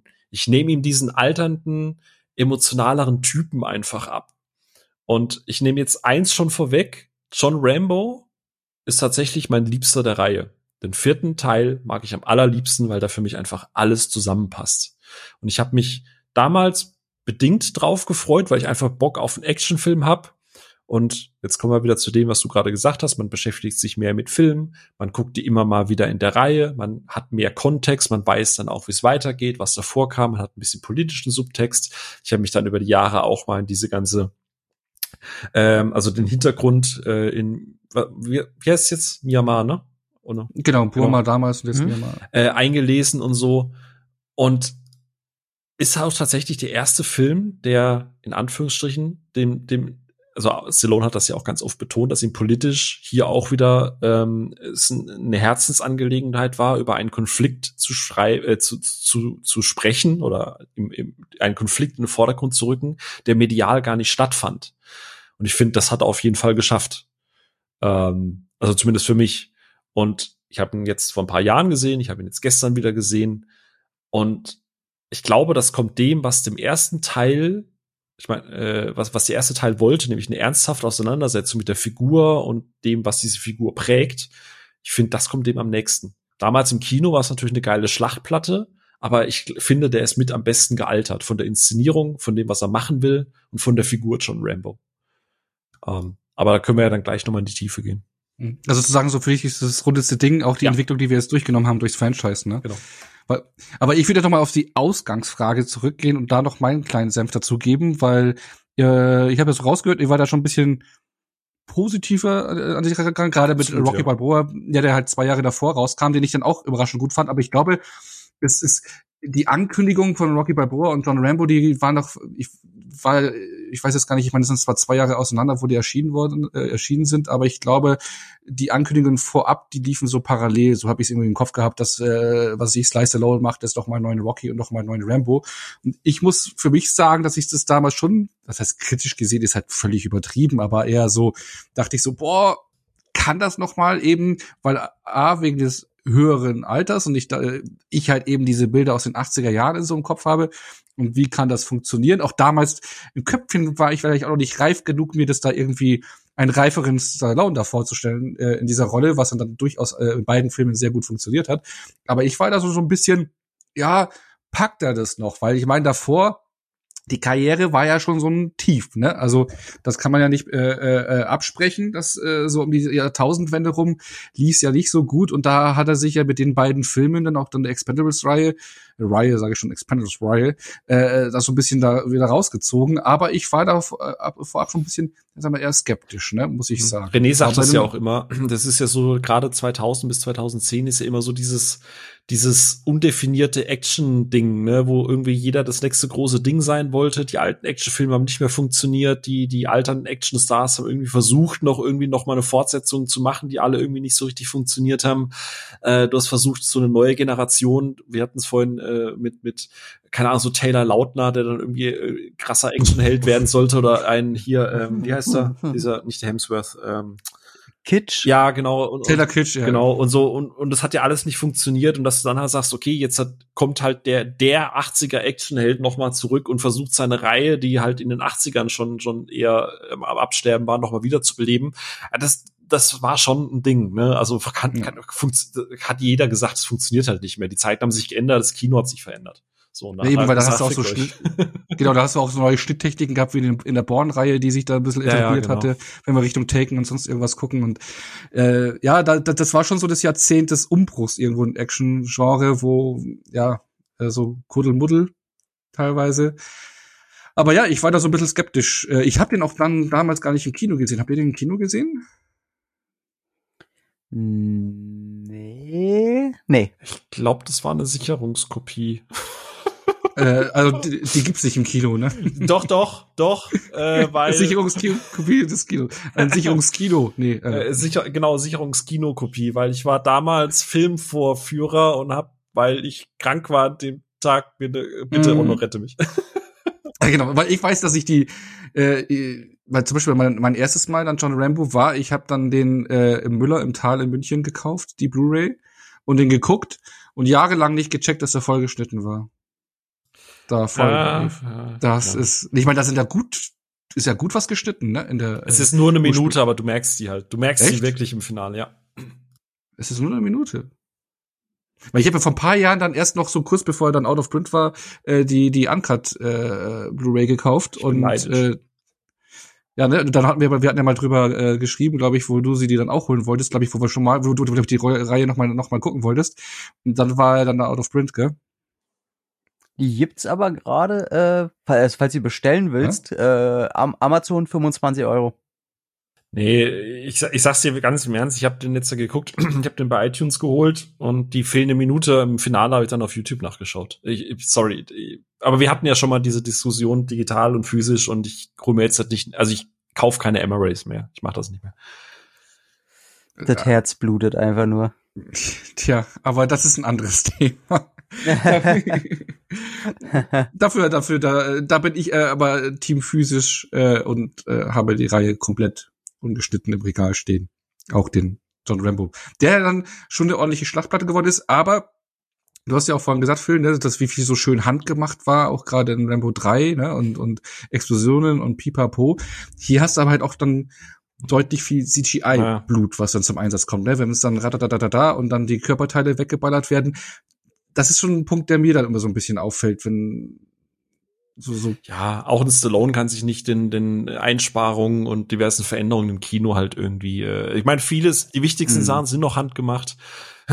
ähm, mir ist es auch aufgefallen, ähm, aber im Vergleich zu Filmen heutzutage ist es immer noch genug ausreichend handgemacht. Und ich finde, ja, der Film ja, ist eine ja. große Schlachtplatte, aber ich finde, der Film punktet halt vor allem atmosphärisch und in vielen anderen Punkten deutlich mehr, als ob da jetzt halt ein Sprutzer CGI-Blut ist oder nicht.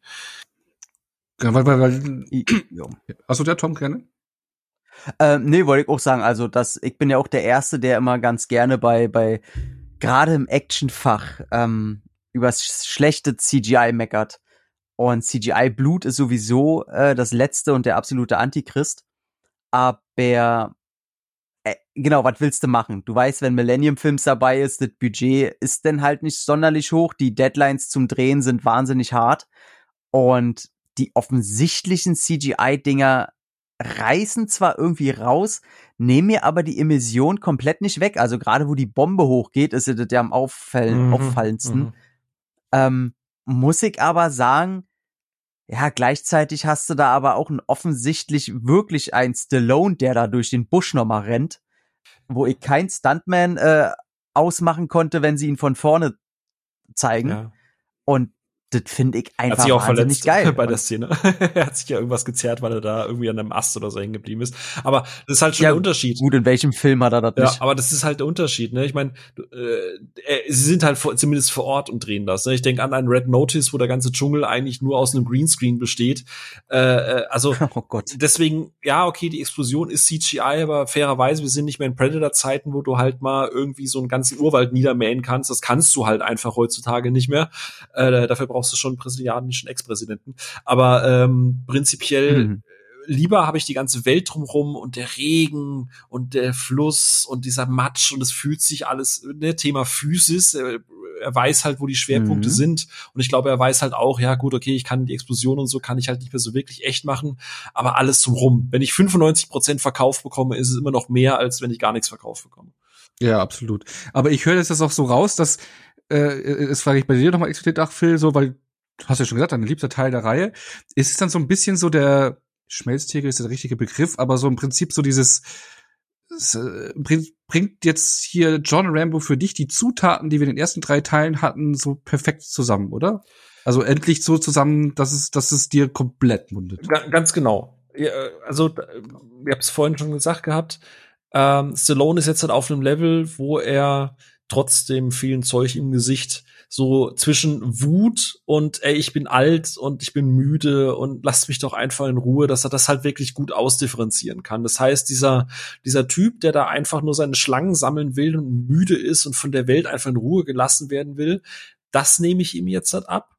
Ich nehme ihm aber auch noch ab, dass er sagt, okay, weißt du was, one last time. Und wenn der dich böse anguckt, und jetzt, äh, Tom, ich musste nämlich vorhin schmunzeln, ja, wenn er dann irgendwie mit einem dreckigen Gesicht hinter jemandem auftaucht und ihn böse anguckt und ihn dann kurz mal einen Kehlkopf wegnimmt, ey, ich nehme ihm das ab. Das, das ja, das, das ist schon Rambo. Und ähm, es gab mal ein Interview. Hat auch die großen Hände dafür. Der, ja. der hat mittlerweile auch die großen Hände einfach dafür.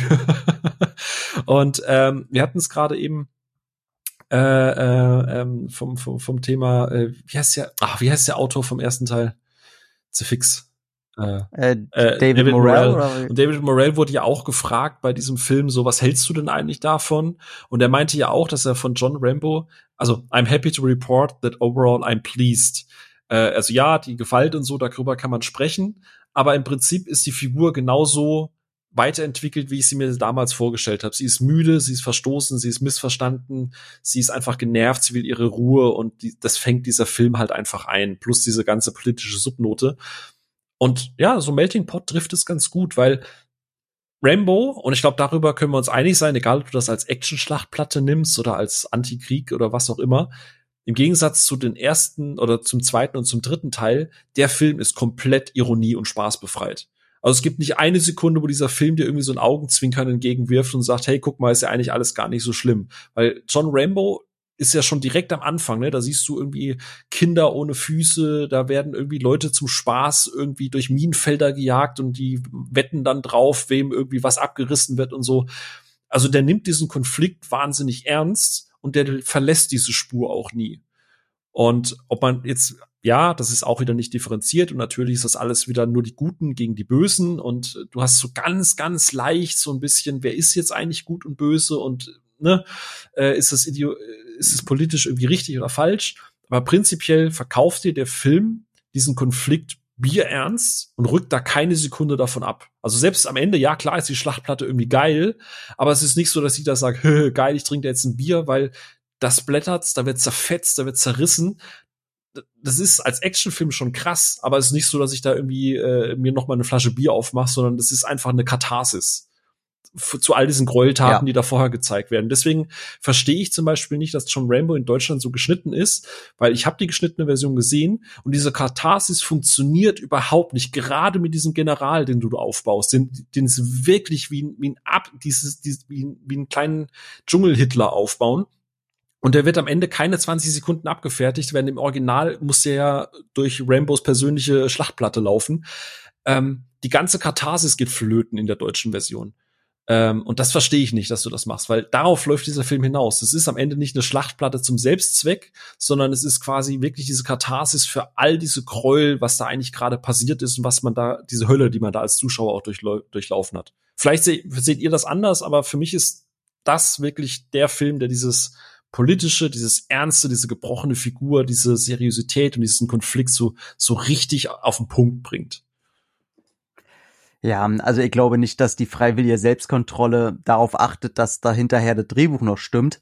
Die sehen da einfach, äh, Leute, ihr habt da aber den Bogen ein bisschen überspannt. Wortwörtlich. Äh, wir müssen hier, wir, no pun intended.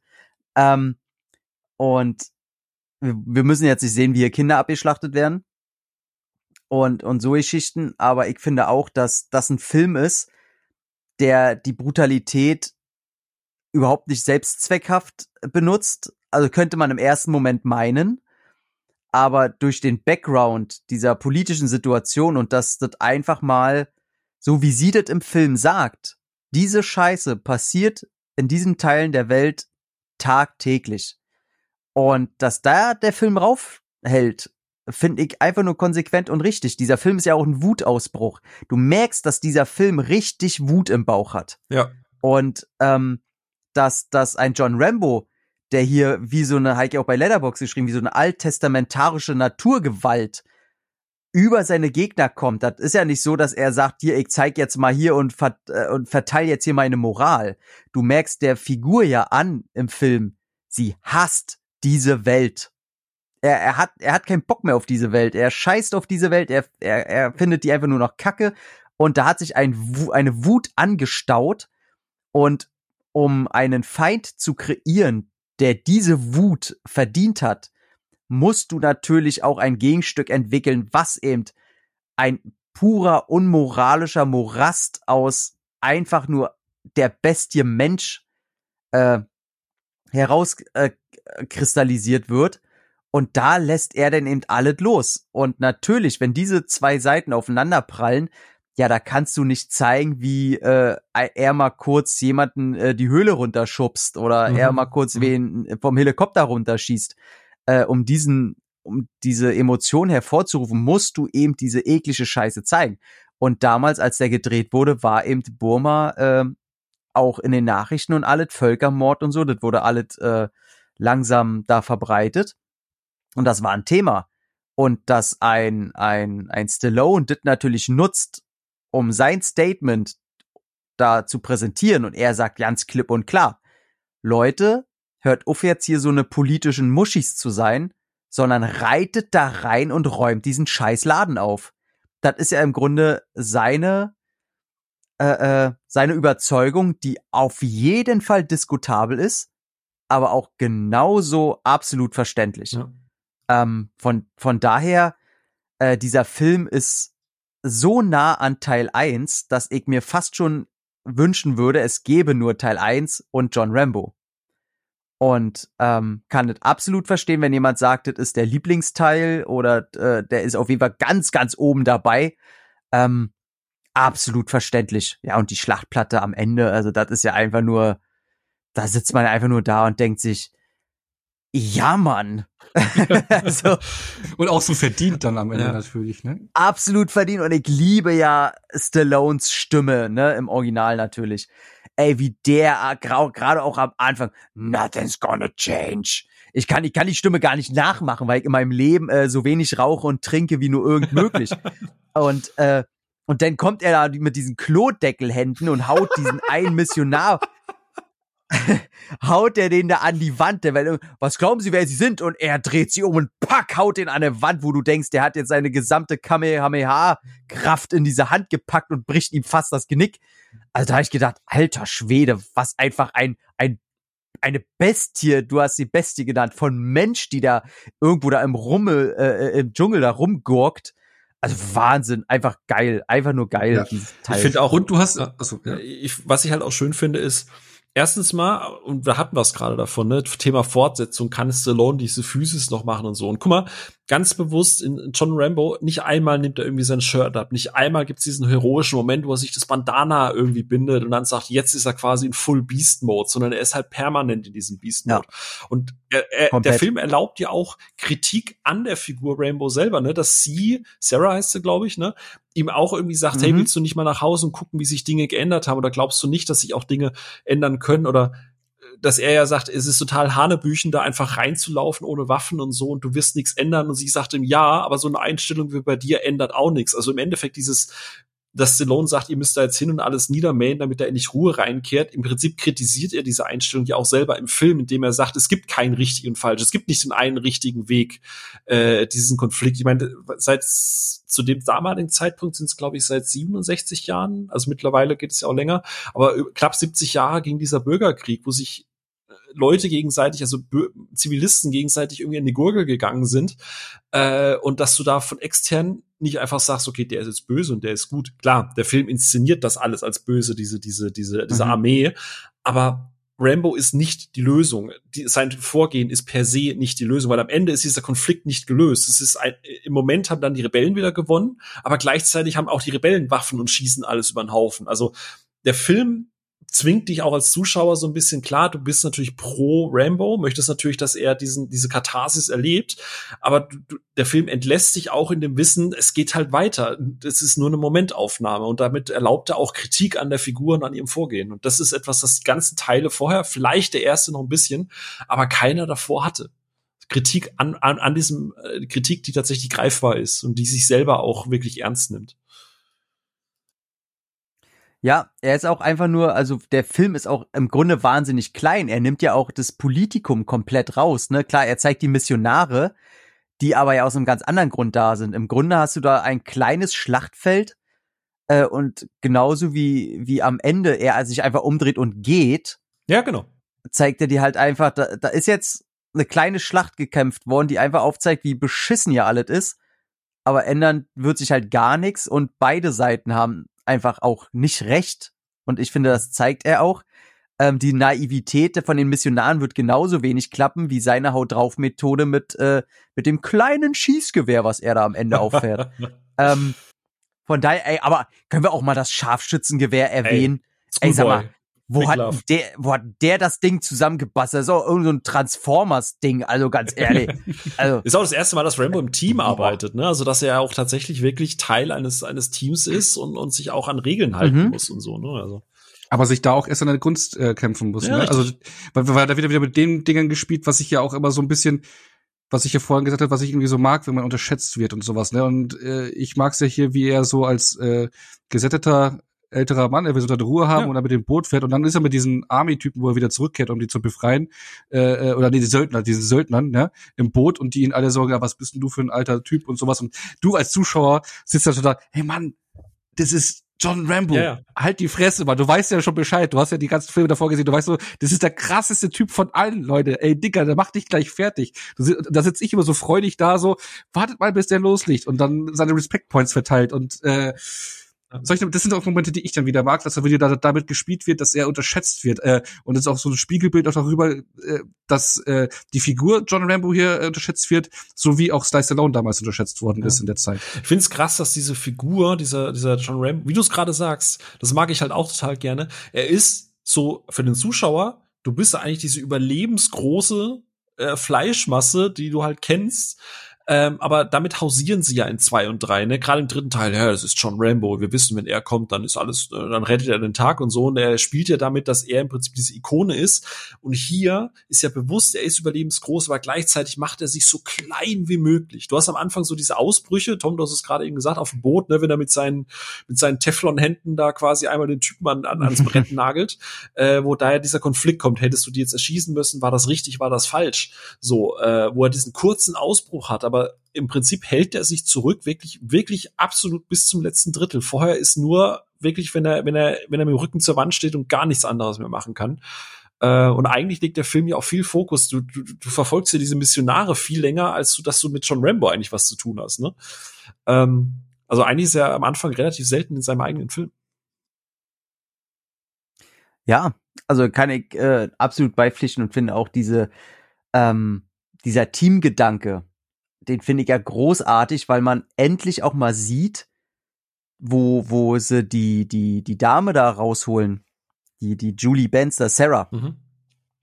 Wobei ich auch wieder so sagen muss, ja, ist zwar nett, dass, dass sie das so inszenieren, aber ist auch wieder ein bisschen komisch, ne? Ja, ja, der Film lässt äh, natürlich nicht zu, dass die Amerikanerin vergewaltigt wird ja. und aber aber die zwei äh, asiatischstämmigen da, die die die werden da wegvergewaltigt, ne, gleich, gleich aber und sofort und sie wird natürlich gefangen gehalten und ihr passiert natürlich nichts. Das fand ich drehbuchtechnisch schon ein bisschen fast schon rassistisch. Ja. Ähm, das kannst du ja generell allen Rambo-Filmen vorwerfen. Also die Xenomorphie, äh, also dass du generell einfach, wie gesagt, bei der Darstellung von Schwarz mhm. und Weiß einfach äh, ja, das, das ist auf jeden Fall, da ist der Film nicht frei von Kritik und die davor auch nicht. Also das muss man, gut, dass du Da geht er auf jeden Fall über Leichen, wortwörtlich. Ja. Ähm, und aber was ich sehr geil finde, du siehst das Team und man sieht das erste Mal, wie er im Grunde eine taktische Operation plant.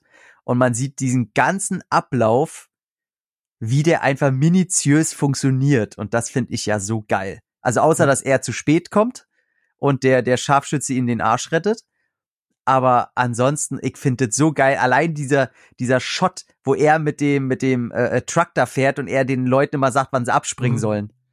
Ey, mhm. finde ich super geil. ja, ja, komplett. Auf der An ein, ein Punkt übrigens, natürlich wiss, weiß auch der General, dass sie da amerikanische äh, Leute haben und natürlich weiß er auch, dass das ein Druckmittel ist und dass du die anders behandeln musst. Also das per se finde ich nicht verkehrt, aber dass du natürlich auf der einen Seite inszenierst, wie du sagst, ne, wie da irgendwie äh, Frauen äh, behandelt werden. Äh, ne, auf der einen Seite macht das mhm. natürlich noch wütender oder auch Kinder. Äh, Thema, ne, der General und so, der auch eine gewisse Vorliebe hat. Äh, also, dass du das mhm. auf der einen Seite natürlich äh, ähm, äh, zeigst, aber auf der anderen Seite sie, bevor dann irgendwas passiert, dass er dann natürlich sie rettet, während die anderen als Opfer quasi herhalten müssen. Äh, ja, das ist schon sehr undifferenziert und das ist auch ein Teil der Kritik, die man, die der Film sich bei allem, was wir ja jetzt gerade auch positiv herausgehoben haben, was die Inszenierung und so angeht oder was auch das Politikum angeht, das muss er sich gefallen. Also den Vorwurf muss er sich stellen und auch gefallen lassen, weil da ist halt ganz klar die Trennung weiße, weiße blonde Frau, ah, ah, ah, und alle anderen fuck it. Mhm. Ja, komplett. Genau, aber ja, äh, schön rausgearbeitet, warum das dann doch ein Erfolg damals war. Ne? Also ich weiß jetzt gar nicht, wie der einspieltechnisch war. Äh, weiß, müsste ich jetzt noch kurz nebenbei irgendwie spicken. Aber äh, auf jeden Fall ein Film mit mit wie mit Rocky Balboa, wo er damals dann doch bewiesen hat, äh, äh er kann's noch, ne? Und, und ordentlich gezeigt hat. Und also der hat 113 Millionen eingespielt. Ich glaube, das Budget waren ähm, ja auch glaub, 60 gesehen, Millionen ja, oder so irgendwann. Nee, 55 Millionen. Also war am Ende. Oh, ja, gerade so noch ein Plus, ja. genau, ja. Ähm, aber äh, auch ein Film, finde ich, der in Rückbetrachtung gewinnt, ja. finde ich, äh, je häufiger man den sieht. Ähm, und das war doch das Ende dann, wo er ja dann Richtung Farm marschiert. Genau, ne? zu seinem Vater nach Hause, wo er auf die Farm Genau, die, die, die, die Haumfarm, genau. Wo wir, wo wir dann zehn Jahre später mit Last Blood dann doch weitermachen. Aber äh, ich weiß gar nicht, war damals schon ein fünfter Teil in Aussicht? Ich glaube nicht. Aber hättet euch nee. vorstellen, war nicht in Aussicht, ne? Ähm, hättet euch vorstellen können, wäre das für euch so ein schönes Ende gewesen, weil wie er Richtung, weil ich meine, die Reihe hat ja damit begonnen, dass er ja äh, nach Hause kommt, äh, die, ja, nach Hause kommt, ja, oder die Straße lang geht, klar, wo der erste Teil beginnt, also äh, er geht zu Fuß seines Weges und hier geht er auch am Ende zu Fuß seines Weges. Mit der gleichen Frisur, mit dem gleichen Outfit, die gleiche Tasche. Ja, so, genau. Hättest du für euch als, als Abschluss so funktioniert? Hättest du ja gerne so stehen lassen? Na, äh, er macht ja im, im Grunde denselben Trick wie bei Rocky Balboa, ne? Er macht einfach einen komplett perfekten Kreis, den er schließt. Und ähm, außer dass er am Ende natürlich, auch wenn er dasselbe Outfit trägt, aber natürlich sind die Flaggen nicht mehr drauf, die er im ersten Teil noch rangenäht hat. Die Amerika-Flagge ist natürlich weg. Und ich finde es auch sehr schön, wer mal die Credits laufen lässt. Er läuft ja wirklich diesen ganzen scheiß Weg bis zu diesem Haus, läuft er ja wirklich. Vielleicht passiert noch was. Uh, Vielleicht noch. Ja, ich habe auch gedacht, sieht man im Hintergrund doch noch, wie eine zweite Person wenigstens aus dem Haus ja, kommt safe, oder so, dass man weiß, safe, ja. Mhm. oh, da passiert einfach nichts und ich so, ah, verdammt. Ähm, aber es war halt, muss man sagen, das perfekte Ende und ich wollte danach nicht noch einen Teil sehen. Nein. Also natürlich sage ich immer, ich bin Fortsetzungsfan und sage, ey, wenn ein Drehbuch gut ist, dann ist es gut und dann kann auch noch ein Teil kommen aber da war schon verdammt schwer dran äh, anzuknüpfen und das war mir auch bewusst und mir gefiel das Ende. Das, das mhm. war wunderbar formvollendet. Schön rund und alles, ne? Also ja auch. Also äh, wir reden ja gleich dann noch über den letzten und ich kann ja zumindest schon mal spoilern, dass ich den, glaube ich, nicht so schlimm finde wie ihr beide, würde ich jetzt fast mal behaupten. Ähm, aber das Ende ist natürlich perfekt, klar. Aber ich muss auch gestehen, ich habe auch den vierten per se erstmal nicht gebra gebraucht. Und ich habe es ja gerade eben schon gesagt, also hätte ich, äh, hätte mir jemand gesagt, er macht noch einen, hätte ich mir zumindest gewünscht, dass er auch Regie übernimmt. Das ist so wie bei Expendables. Ne? Der erste Expendables ist nicht perfekt, aber du merkst, dass halt Stallone an der Kamera ist, weil ich einfach finde, der weiß, wie er Action inszenieren muss. Der ist halt die alte Garde, der weiß, wie Action noch funktionieren muss. Und gerade so Expendables 2 und 3, gerade der dritte, ne, man merkt, dass er da nicht mehr die, die, die Hand an der Kamera hatte. Und äh, John Rambo oder auch Rocky Balboa hatte ich ja vorhin gesagt, der hat, der weiß, wie er so eine gewisse Intensität, Rauheit, Dreckigkeit irgendwie inszenieren kann. Und hättest du mir damals gesagt, ey, der macht noch einen fünften, wäre mein einziger Wunsch gewesen, ich möchte, dass er selber wieder Regie führt. Dann bin ich auf jeden Fall offen dafür. Aber klar, perfekt ist es äh, Ende gewesen, aber ey, ich, mehr Stallone in, in seiner finalen Form, hey, count me in. ja, eben, ja. Ich meine, wir hatten ja beim Folgen, äh, also bei John Rambo 4, John Rambo 4 sage ich schon, John Rambo haben wir 20 Jahre gewartet, jetzt muss man nur 10 Jahre warten oder genauer gesagt 11 Jahre, bis äh, natürlich tolle Namensgebung mit First Blood 1982 gestartet, äh, 2019 dann Last Blood ging es weiter. Und jetzt hat man dann doch, äh, ja ich würde sagen Old Man Rambo Part 2, also ein noch mehr gealterten Sly Stallone, der hier äh, ja eben auf besagter Farm, äh, Farm, zu der er marschiert ist, äh, da ja die letzten zehn Jahre verbracht hat und ähm, wieder mal losgehen muss äh, und äh, auf eine Rettungsmission, aber äh, etwas andere Rettungsmission, ne? wo wir es vorhatten, dass er immer irgendwie in den Dschungel, in die Wüste äh, musste, um da Leute zu befreien, ging es darum, dass äh, ja man hat sich da so ein bisschen an Taken orientiert, ne? also die 96 Hours Reihe. Ähm, hat so ein bisschen was davon oder auch, ich finde, ich musste auch sehr stark an äh, A Beautiful Day mit Joaquin Phoenix, falls ihr den kennt, äh, gerade so die Hammer-Szenen dran denken. Äh, oder auch ein bisschen so Selbstjustiz, Deathwish, finde ich, habe ich da auch entdeckt, aber so ein bisschen anderes Konzept, aber das alles trifft auf John Rambo, einen gealterten John Rambo, der, äh, der seine Ziehtochter jetzt hier befreien muss aus den Händen von mexikanischen äh, Menschenhändlern. Ähm, ja, wie, wie, wie hat so das Konzept äh, auf euch gewirkt? So, klar, am Ende ist es dann wieder die, ähm, Kampfmaschine, Tötungsmaschine, Kriegsmaschine, die hier lostritt. Ähm, aber mit ein bisschen anderen Ansatz. Äh, fandet ihr das also die Idee frisch genug oder halt, dass man da ein bisschen neuen Wind in die Reihe bringt? Äh, ging das für euch auf? Ah, oh, das war so, also die ganze, die ganze Vorproduktion war ja schon so schwierig, ne? Man hat ja zuerst eine ganze Zeit angekündigt, dass ein weiterer Rambo, dass er da jetzt gegen ein Militärexperiment antreten muss. Das war, lag ja ganz lange in der Schwebe. Dann wollte er eigentlich ein Skript verwenden, woraus dann später Homefront wurde mit Jason Statham, der ja schon wahnsinnig viel Ähnlichkeit hat mit eben dann Rambo 5. Wo ich mich auch frage, okay, ähm, hat er da jetzt irgendwie das einfach nochmal umgesetzt und hat dann doch eine bessere gefunden? Der, der, das wirkte so ein bisschen, dass er die Idee dann doch nochmal einfach umgesetzt hat, wie bei Homefront. Ähm, war für mich irgendwie so ein bisschen nicht verständlich. Und dann kam ja der erste Trailer raus. Und ich muss wirklich sagen, ich war da sehr enttäuscht vom Trailer. Weil irgendwie hatte ich von Anfang an das Gefühl, das ist irgendwie halt nicht Rambo. Da ist irgendwie der Name zwar drauf, aber das fühlt sich einfach nicht an wie Rambo ich gehe jetzt einfach nur mal bis dann. Das war jetzt noch nicht das Fazit äh, von dem Film, welche ich habe. Und ich hatte damit Schwierigkeiten mit der ganzen Idee, was sie machen wollen. Ich meine, ganz ehrlich, gegen wen hat der alles, äh, wen hat der alles den Arsch aufgerissen? Und dann kommt ein mexikanisches Kartell. Leute, irgendwie, ich, ich war leider sonst überhaupt nicht meine Natur, aber ich war doch sehr negativ eingestellt, okay. was das angeht. Außer so die ganze Tonalität von den Trailer, oder? Also, äh, äh, weil ich meine, da kam auch so, ich meine, beim ersten Trailer kam auch so ein bisschen so dieses äh, Home Alone Farm Edition raus, oder? Hat man auch so ein bisschen gespielt beim ersten, oder was war das? Das war, glaube ich, der zweite. Ah, der zweite dann. Ah, okay, okay, okay, ja. genau, sein. der zweite, wo sie auch nochmal, das war der, der, der PG äh, äh, 70 Trailer und der, also der Red Band und da haben sie, das war wirklich Home Alone. Und da habe ich gedacht, okay, was soll das jetzt?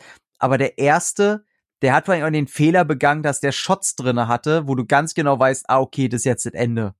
Und du wusstest im Grunde, wie der Film ausgeht. Und das kam dann auch so, das war doch noch das Traurige. Ähm, der war ganz krude geschnitten, der hat einen Ton an den Tag gelegt, wo ich mir sage, okay, ich weiß, was er machen will, aber irgendwie wirkt das alles nicht von sicherer Hand inszeniert, vom Marketing irgendwie schlecht betreut. Und es hat alles das Gefühl gegeben, da steckt irgendwie nicht die Liebe drin, wie damals bei einem John Rambo. Mhm. Phil, du umgehst ja immer gerne Trailer. Wie ging das da bei dir? Da? Ja, ich wusste, ja. dass der Film kommt, wollte ins Kino, that's it, kein Trailer geguckt. Also, du hast gar keinen Trailer vorab geschaut. Ja, schau, das ist sehr gut, Mike. Mach ich, mach ich auch nicht mehr. Ja. Seitdem jetzt sehr, oder, oder? Sehr gut. Äh, ich äh, nee, äh, generell, ich finde die Trailerkultur äh, ist seit sehr vielen Jahren, äh, wird die immer schlechter.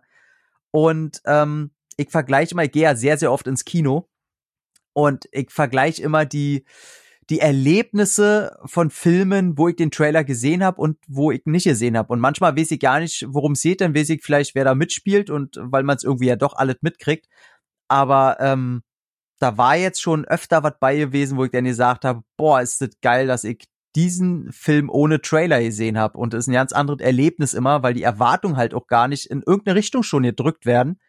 Und ähm, ich muss ja. übrigens korrigieren, ich erinnere mich gerade, ich war nämlich auch im Kino, da lief ein Trailer zu Rambo. Ähm, das ist ja auch immer der Nachteil, wenn man ins Kino geht. Man hat ja vorher Trailer. Also eigentlich, man, man Du kannst aber an der Kasse jetzt äh, ein Insider-Trick, du kannst an der Kasse nachfragen, wann wirklich der Film beginnt und wie lange Trailer ja. laufen. So mache ich das ähm, immer. Ja, für mich, wenn ich im Kino bin, dann gehört das schon mit dazu. Aber ich erinnere mich an einen Trailer, wo Old Town Road hinten dran lief. Das ja dann irgendwann auch ein Meme wurde, weil gefühlt dieser Song drei Millionen Mal gecovert wurde in dem Jahr oder so. ja. äh, auch Thema Marketing. Ey, das ist ein Song, der ist so ein bisschen westernmäßig, lass den mal drüberlegen. Aber ich weiß, dass ein bisschen Johnny Cash. Ja, ja ich, ich, ich weiß, dass der äh, der Trailer lief und ich weiß, was du meinst mit, keine Ahnung, da siehst du ihn reiten, dann wird alles irgendwie so auf Drama, dann hast du natürlich noch einen neuen Sprecher gehabt, weil, äh, wie hieß der Thomas, ähm, Danneberg. Genau, der Danneberg, erkrankt ja. ist, der auch schon bei Creed 2 nicht mehr gesprochen hat. Ähm, und, und irgendwie, ich weiß, was du meinst. Dann hast du diese Shots von Mexiko und dann hast du plötzlich diese, diese, diese Gruppen und dann bist du wieder auf einer Farm und dann hast du auf dem Pferd. Ich denk so, hä? Also ja, ich erinnere mich. Aber ich habe danach dann nie wieder weitergeguckt und äh, habe da auch nicht weiter drüber nachgedacht, ich gib's zu.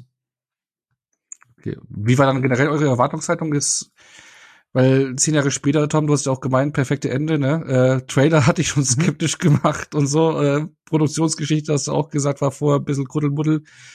Ist ja eine Bombenerwartungshaltung, ne? Vorab, ne? Ja, war, war super. ähm, ja, war komplett im Keller. Also ich wusste ja auch noch, äh, ich meine, der Regisseur hat ja auch eine Stolle gemacht. Und ähm, da ist halt auch Millennium Films ganz, ganz schlecht da, da drin, Regisseure für ihre Projekte auszusuchen, wenn nicht eben einer der großen Darsteller selber Hand anpackt.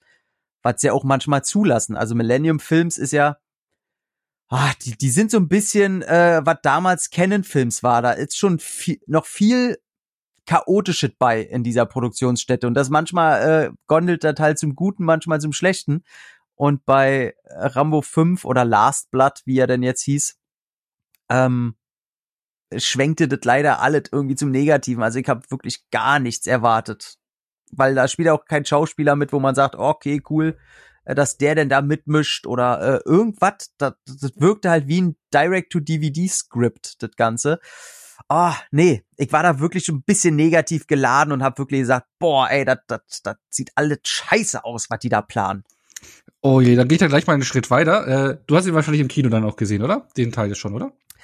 Ähm, ich habe mit dem eine ne große Kino-Vergangenheit, weil ich habe den äh, zweimal im Kino gesehen. Zuerst die Pressevorführung, die dann äh, leider auf Deutsch war und äh, Entschuldigung, aber Jürgen Prochnow als äh, der Steve, äh, der Slice Stallone spricht, ist einfach absolut scheiße. Da können die mir noch so oft sagen, ja, aber der hat ganz, ganz früher hat der schon mal Stallone gesprochen. Ja, früher war nicht alles besser. Ähm, und hab den dennoch mal auf Englisch geguckt, kurz danach im Kino und dann hatten wir ja noch mit dem, mit dem CET, mit dem Sin Entertainment Talk, die hundertste Folge hatten wir ja live. Und die haben wir mit Fans von uns dann in Hamm im Kino, haben wir uns mit denen allen zusammen auch nochmal Rambo angeguckt, weil das eine Sylvester Stallone Special Folge dann wurde. Ähm, und deswegen habe ich den, ich glaube, drei oder viermal dann im Kino geguckt, ja. Und dann lässt das aber raus, äh, nach der Erwartungshaltung, wie, wie war es dann im Kino? Ne? Also, für Entschuldigung, wie ich jetzt einfach so also, übergehe, nee, aber nee, ich, nee, ich bin, das, so, bin da total gespannt darauf, weil wie gesagt, ich habe ja angekündigt, ich habe nicht auf eure Wertung geguckt, aber ich vermute, dass ich am Ende der Einzige bin, der ein bisschen eine Fahne für den Film hochhält, aber ich bin sehr gespannt. Also das erste Mal gucken fand ich ihn ähm, ekliges Mittelmaß. Also der hat mich geärgert, der Film. Ähm, dann beim zweiten Mal habe ich mitbekommen, okay, es war auch wieder die Synchro, die mich äh, mitgeärgert hat. Ich muss da drauf leider immer wieder hämmern. Ich weiß, äh, viele hören das nicht so gerne und die deutsche Synchrokultur ist eine sehr, sehr gute, soweit gehe ich mit. Aber wenn man des Englischen mächtig ist, dann guckt man einfach nicht auf Deutsch, ist eine Tatsache. Ähm, Haben wir, glaube ich, nur Episoden dazu gehabt, auch noch, ne? Bezüglich Synchronisation, ja. Ja, mit Benedikt gut, ja. Und, äh, und der ist erstmal, dann hat der ein ganz anderes äh, Flavor gehabt, weil sie dadurch äh, im Film auch öfter mal generell die Sprachen wechseln, vom Spanischen äh, oder Portugiesischen oder was drehen die da? Mexikanisch da? Da bin ich äh, ja wieder eine Erdkunde null. Ja, Spanisch sprechen die in Mexiko. Portugiesisch wird in Brasilien und, Cool. Und, und ähm, ich fand den beim zweiten Mal, wo ich dann auch wusste, auf was ich mich einlasse, fand ich den schon um einiges besser. Und denn das dritte Mal mit, mit unseren Fans war ein bisschen natürlich laut und was ganz anderes konnte man sich nicht wirklich viel auf den Film konzentrieren. Ähm, und dann halt nochmal geguckt in aller Ruhe, weil ich auch viel mit dem, äh, mit dem Lean äh, Dominik Stark, Freund und Kollege, äh, der auch Regisseur ist und der äh, bei den Dreharbeiten im Studio den Sly Stallone auch treffen durfte, weil während äh, er da Location Scouting gemacht hat, hat Stallone da gerade die Nachdrehs für äh, Rambo 5 gemacht. Und da konnte er mir dann auch schon ein bisschen einiges erzählen und Hintergrundwissen und wie was war und was Budget anging. Und die haben da halt ein bisschen ausgetauscht, dadurch wusste ich ein bisschen Insiderwissen. Und dann habe ich nochmal geguckt und habe ihn jetzt auch nochmal geguckt. Das heißt, mittlerweile habe ich den wie oft jetzt gesehen? Sechs, sieben Mal. Und muss sagen, der Film hat ein einziges Riesenproblem. Und zwar, dass er in sein Ja gut, darüber reden. Äh, dass die Amis den Anfang rausgeschnitten haben, das äh, war vielleicht eine gute Entscheidung ähm, der hat in seinem Titel nicht stehen Last Blood, The Epilogue of John Rambo. Die hätten den nicht als wirklich eigenständigen fünften Teil verkaufen sollen. Denn das ist er einfach nicht. Aber hätten die den als irgendein Nachklapp, der noch eine kleine Geschichte von John Rambo erzählt, was nach dem vierten passiert ist, hätten den einfach ein bisschen kleiner verkauft vom Marketing, dann würde das alles viel besser funktionieren. Aber als eigenständiger großer fünfter Teil geht der einfach baden. Aber wenn man den Namen John Rambo mal vergisst und den als äh, Taken-Epigone annimmt, dann ist der schon völlig okay. Spannend, dass du das sagst. Der Anfang ist, fehlt in der amerikanischen Version, sehe ich auch gerade. Das ist ja. Echt? Mhm.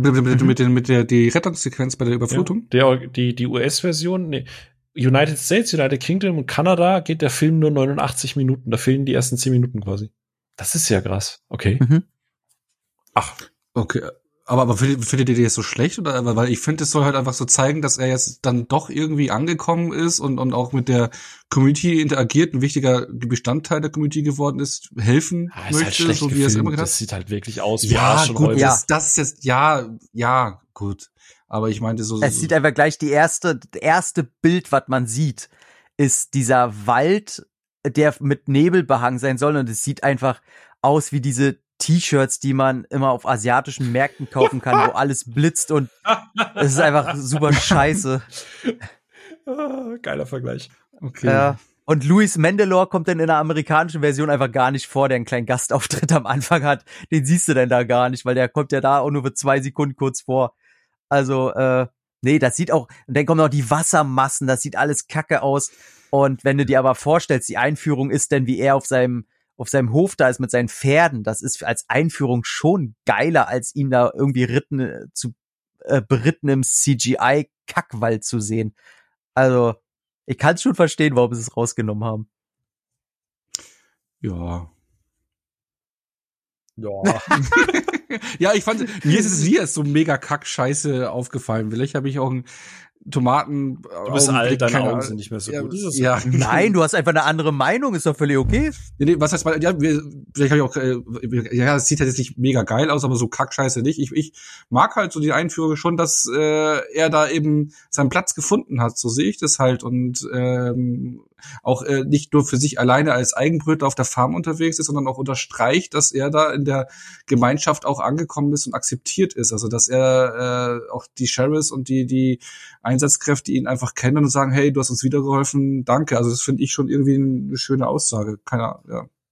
Na, die sind ja, naja, so ganz machen sie denn nicht. Der eine fragt ja, ey, wer ist das denn? Und dann ja, sagt einer. er ja, ein alter Vietnam-Veteran, aber der ist nicht ganz richtig im Kopf. Also ich glaube ja, nicht, aber, da, also richtig akzeptiert ist er nicht. Okay, aber der alte Sheriff sagt ja schon wieder, danke, dass du uns geholfen hast, äh, schon wieder. Oder irgendwie sowas, ne? Also, mhm. ist, also. ist halt alles wie immer, ne? Seine, seine Taten und seine Fähigkeiten werden akzeptiert, aber, aber äh, vom Charakter her kommt er nicht richtig an. Na, irgendwo. Das natürlich nicht, genau, aber äh, auf seine Art und Weise ist er da angekommen. Ne? Also so, mhm. er hilft halt Leuten in Not. Er befreit halt Leute. Das ist halt das, was er kann. Das wird dann nochmal gezeigt. Ja. Und dass er halt dann nochmal daran zu kämpfen hat, dass er da das Pärchen da nicht retten konnte, ne? Und, und da nichts tun konnte. Das ist halt wieder so sein Ding, Rambo rettet. Seit dem zweiten Teil. Das R steht für Rettung. Oh, die, die, Schl hm? Äh, die schlimmste Szene im ganzen Film, ey, wo er danach am Tisch sitzt mit seiner, ja, was ist sie, Haushälterin oder alte Freundin, Mischmasch. Also fünf Minuten einfach nur Expositionsgelaber. Ja, ich musste, ich konnte sie nicht retten, genauso wie ich meine alten Kameraden nicht retten wollte. Aber das bist nicht nur du. Ich bin dir, du hast so viel Gutes getan. Ich bin dir so dankbar, dass ich hier in dem Haus bleiben konnte, nachdem dein Vater gestorben ist und dass du dich so um äh, meine Tochter gekümmert hast, die fast wie eine Tochter für dich ist. So redet kein Mensch und einfach nur den Leuten erklären, was innerhalb der letzten Jahre passiert ist. Das ist einfach das schlecht. Also so also ich habe gelernt, dass sowas macht man einem Drehbuch einfach nicht. Das ist einfach so peinlich. Aber Scheiße. du musst ja irgendwo so hier äh, natürlich die die ja, du musst es halt so irgendwie inszenieren, dass die Entführung dich emotional mitnimmt und du mitfieberst. Ne? Phil, du fieberst doch da schon ein bisschen mit, oder? Mhm, ich traue es ja kaum zu sagen. Ähm, ja, du hast recht. Exposition Dump, okay, pass. Ähm, und ich stimme dir auch zu beim Anfang, gerade wenn man vorher schon Rambo geguckt hat und ich habe es ja eben gesagt, ne, äh, wenn Stallone 1 kann, dann ist es so dreckig inszenieren und dieser Regen in Burma und so und dieser Schlamm und du fühlst das halt alles, dann steht er da halt vor diesem CGI Greenscreen mit irgendwie so Wasserdüsen oben drüber. du merkst, es fühlt sich halt so komplett B-Movie-mäßig direkt an. Ähm, mhm. Auch auch erwartungstechnisch hatte ich wirklich wenig Erwartungen an diesen Film ähm, und und ich habe da jetzt auch nicht noch mal schon Rambo erwartet, sondern ja, Alter, das Stallone, der will halt noch mal die Figur, will noch ein bisschen rauspressen. Ich war da so eher, schauen wir einfach mal. Ich habe Homefront hieß er, ne, mit Statham. Ich habe den hier, aber ich habe den tatsächlich noch nie gesehen, mhm. deswegen habe ich da auch nicht so diesen direkten Vergleich. Vielleicht ist das ein Vorteil. Und ich bin damals aus dem Kino gegangen und ich war sehr zufrieden. Ich war tatsächlich zufrieden. Du hast recht. Äh, John Rambo ist für mich der Abschluss für dieses, diesen Rainbow Circle. Eigentlich ist das hier mehr so a Rainbow Story ähm, äh, wie du es gesagt hast. Äh, ich, ich weiß jetzt nicht, ob Last Blood äh, ist ja Gerücht, ne, kommt noch einer, kommt nicht oder so. Aber auch mit dem Ende und so bin ich komplett fein. Äh, der Film hat seine Defizite, größeres Budget hätte ihm gut getan, bisschen, ich glaube, Stallone hinter der Kamera hätte den Film deutlich besser getan, gerade wenn es dann in den Showdown geht, mhm. wo die Katharsis einfach nicht so entladen, entladungsmäßig ist wie im ersten, äh, wie im vierten Teil. Du kannst auch dem Film wieder vorwerfen, das muss der Film auch sich hier wieder vorwerfen, was die Schwarz-Weiß-Zeichnung angeht. Ich meine, der Film kam zu einer Zeit raus, ja, mexikanische Drogenkartelle und Menschenhandel, das ist alles richtig. Aber wir kamen, äh, da, da kam zu einer Zeit äh, Thema ein sehr Trump geprägtes Amerika, wo du sowieso ein gewisses Feindbild hattest.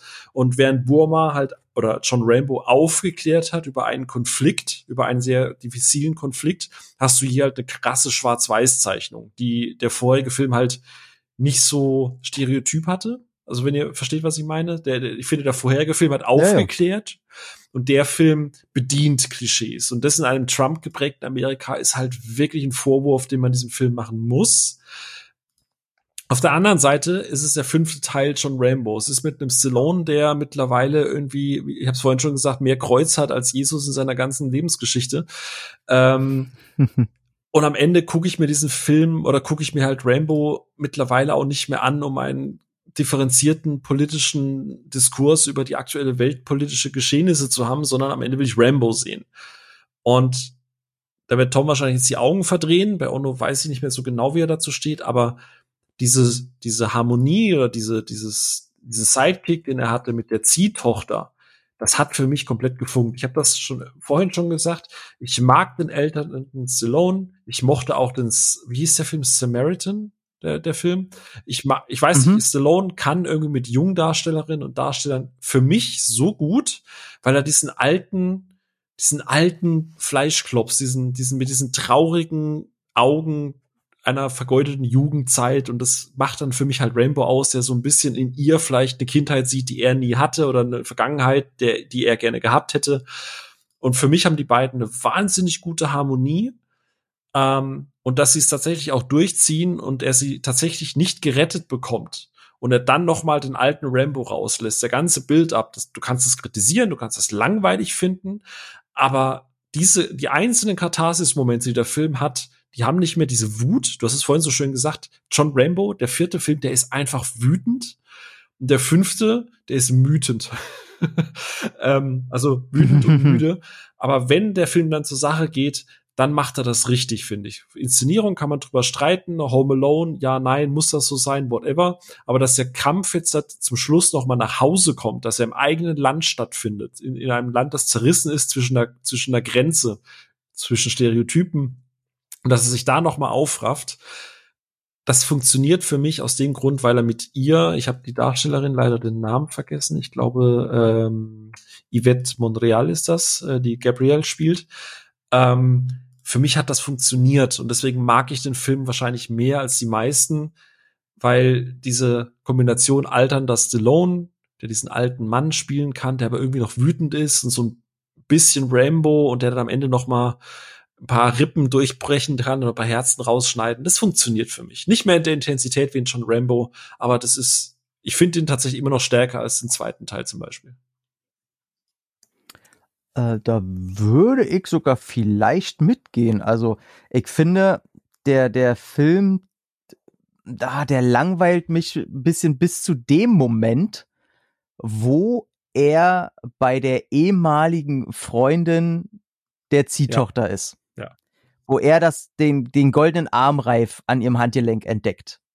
Und er dieses Messer vor ihr in den Tisch ballert. Das ist der Moment, wo der Film sich für mich dreht. Von, boah, hör, äh, einfach nur langweilig. Und äh, ja, ich finde die, die Beziehung der beiden finde ich auch schön. Ähm, kann ich mit connecten. Mein Problem ist, die Darstellerin kann in meinen Augen nicht wirklich gegen Stallone spielen. Also er, mhm. er spielt mhm. sie halt in jeder Szene an die Wand. Komplett. Ja. Ähm, und das ist ein bisschen schade, weil ich finde es recht schön, ihn als Ziehvater zu sehen. Ich mag ja sowieso diese Old Logan-Geschichten und so. Ich mag das ja auch immer, ne? Ähm, bin ja auch äh, so, so diese Tochter erziehen Geschichten und so. Da, da bin ich der Erste, der flennt, wenn da irgendwas passiert. Aber da, da, da, das hat alles so B-Movie-Charakter, ne? Du, du merkst, die ganzen Darsteller, die sind nicht so routiniert wie ein Stallone. Mhm. Und das merkst du einfach in jeder Szene. Und aber wenn Stallone denn loslegt, ey, allein wo er bei dem Vater auftaucht und dem tut er ja nichts, aber er haut einfach nur wie dem mit den erwähnten Klodeckelhänden äh, äh, an beide Seiten von der Tür und du weißt, der reißt ihm seinen Scheißschädel ab, wenn er nur ein falsches ja, Wort sagt. Ja, ja. Und denn er gibt so viele Szenen, gibt so gute Ideen, dass man äh, leider viel zu wenig umgesetzt, dass die, die, die Großstadt einfach mal als den Großstadt-Dschungel mhm, nutzen. Mhm, mhm. Das hätte ich viel öfter gesehen, wo er da zu den Bösen gehen will und du siehst, ey, die wissen alle schon, dass er da kommt. Und dass er auch seine Grenzen und aufgezeigt bekommt, das erste Mal, ne? Dass er wirklich. Oh, super. Ja. Also, dass er Hilfe braucht, also, weil er einfach nicht mehr der Jüngste ja. ist, weil es nicht sein Dschungel ist, weil das eben der Dschungel von dem Kartell ist. Also, wie du sagst, die Ideen dahinter, das sind wirklich gute Ansätze. Und wenn Ram, wenn Stallone da hinter der Kamera gewesen wäre, hätte das wuchtiger und, und brutaler und wütender inszeniert, glaube ich. Ja, also komplett. Also da muss ich auch sagen, auch äh, leider dann geht es weiter die Bösewichte farblos ohne Ende. Also äh, wenn du da richtig, ich meine, das sind Sadisten äh, äh, oder oder gar nicht mal Sadisten, das sind einfach äh, unmoralische Geschäftsmänner sondergleichen. Ähm, und da aber wenigstens einen bei, wo du sagst, ey, hau da mal ein bekanntes Gesicht rein, der weiß, wie man auf der großen Leinwand wirken muss und mal ein bisschen mehr raushaut. Ein Eric das Roberts. alles das. Was? Einen Eric Roberts wäre gar nicht mal, also wenn man den von alleine ja, lässt, jedenfalls. Ja. Ja, bin ich dabei. Ich habe mich auch so gefreut, den wenigstens kurz in Babylon zu sehen. Ja, ähm, Also wie der die Schlange probiert. ja. Großartig, Babylon, ey, sowieso geiles Ding. Ähm, und da einfach ein bisschen mehr, ein bisschen mehr Pinache rein, so ein bisschen mehr Charakter, weil das Ding, stellt euch mal vor, das wäre anstatt Stallone irgendein Darsteller, den man nicht kennt. Würde man den Film dann noch toll finden? Ja, nee. Ich finde auch, was du gerade sagst, wäre wär halt etwas, das, wir haben es ja gesagt, die Rambo-Reihe war ja noch nie differenziert. Und im vierten Teil hast du ja auch eine klare Zeichnung von böse. Aber so übertrieben böse, dass du, dass ich über dieses Stereotype hinweg gucken kann. Es differenziert sich so sehr von einer, finde ich, von dieser kulturellen Komponente ab, weil du es so böse überstilisierst, dass es halt irgendwie schon eine, fast eine, Karik eine Karikatur ist, die, die einfach auf mal tausend gedreht wird. Und ich finde, hier verdienst du halt leider nur ein Klischee. Also ich finde diese Unterscheidung zu mexikanischer Kultur, mexikanischen Menschen und mexikanischem Kartell, das vermischt mhm. sich zu sehr, weil irgendwie sind alle böse. Ihre beste Freundin ist böse, der Vater ist böse, die Familie ist böse. Alle Mexikaner sind gleich. Mhm. Und das macht halt das Problem aus. Das kann dieser Film nicht, dass du sagst, okay, du hast, du hast Teile dieser Kultur, das sind tolle Menschen, du hast eine tolle, frohe Lebenskultur. Ja, die leben ärmlich, aber das sind herzensgute Menschen und die mexikanische Kultur ist so weltoffen und so toll. Und dann hast du dieses krass überzeichnete Böse. Wie du sagst, es sind Sadisten, aber witzigerweise sind die nicht so böse und sadistisch genug. Es wird nicht genug gezeigt, um, um mhm. die noch hassenswerter zu machen, um die komplett von diesem mexikanischen Stereotyp ja. loszukoppeln. So, und das kann dieser Film irgendwie nicht. Das schafft er nicht. Vor allem der Hauptmacker, ne? Also ich finde auch dieser Handlanger, dieser ja, eine, ja, ja. der mhm. wirklich das, der, der kommt schon für mich schon ein bisschen diabolisch rüber, aber der Oberkommandeur von der ganzen Sache, der kommt mir schon ein bisschen lappig rüber, ne? Und vor allem die Freundin, die hätte man differenzierter machen können. Äh, klar, sie verrät sie dann am Ende, ist aber auch dann irgendwo so ein Dreckstück, aber ich hätte es irgendwie besser gefunden, wenn man sie ein bisschen ambivalenter sie hätte das Geld hätte. gebraucht für die OP von ihrer Mutter und bla. Keine Ahnung, was auch immer. Genau, ir genau, irgendeine, irgendeine Motivation dahinter, warum sie es macht, dass sie sie eigentlich schon gerne hat, aber für irgendein irgendeinen Zweck dahinter. Das hättest du ein bisschen äh, verständlicher irgendwie gemacht, ja. aber da sind es irgendwie alle nur böse, ne? Aber ähm, ansonsten gehst du dann voll in den Taken Dings ja. rüber. Aber wenn Slider oder halt Rambo dann loslegt, ist halt schon, also diese, diese äh, Dings-Szene, die tut halt schon weh, wo er den Knochen da durchbricht, ne? Ähm, Boah. Ne? Mit Schlüsselbein. ja, Schlüsselbein, genau das. Alter, ja. ne? Alter Schwede, also da saß ich wirklich im Kino und hab gedacht, Alter, ist das eklig. Das tut schon weh, ne? Genau. Und äh, ja, äh, er liegt einmal am Boden, aber rafft sich wieder auf und am Ende äh, ja geht's durch die Tunnelsysteme und man hat Home Alone äh, in der Rambo Edition.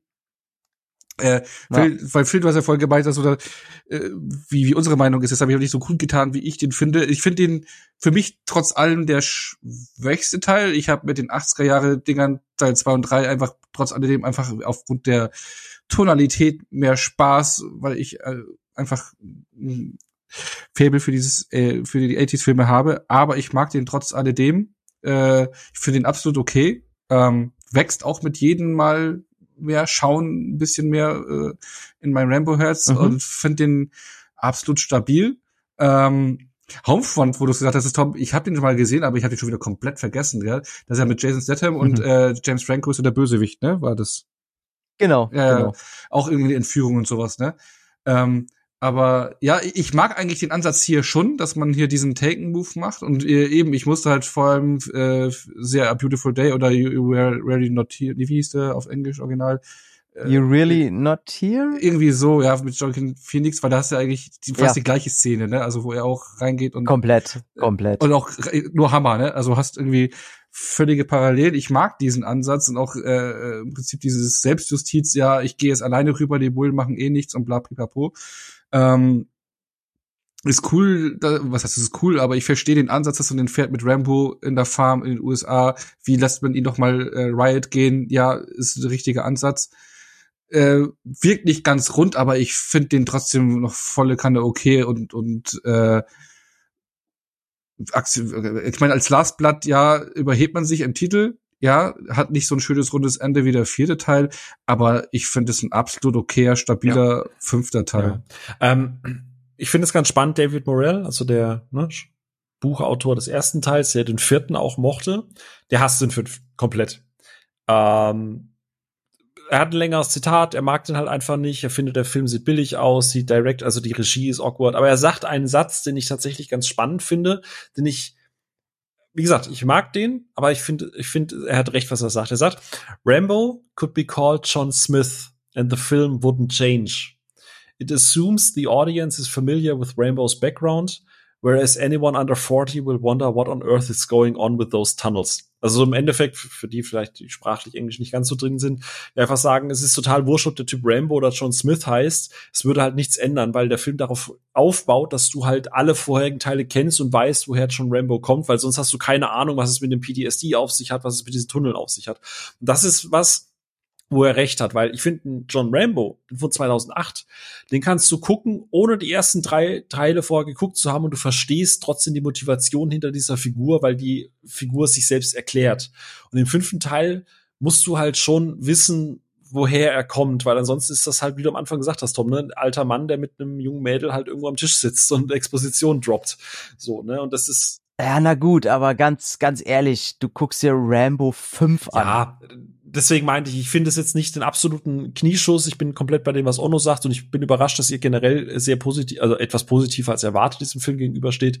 Ich finde nicht den schlechtesten der Dinge.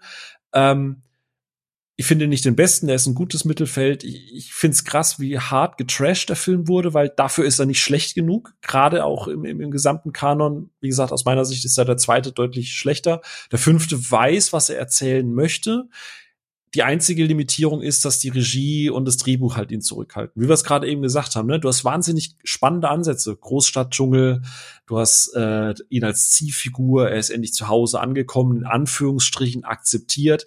Er kennt seine Grenzen plötzlich, er, wird, er weiß, dass er plötzlich nicht mehr gegen 20 auf einmal antreten kann. Er ist gebrechlich, er, er braucht Hilfe von einer Frau, die ihn aufpeppelt.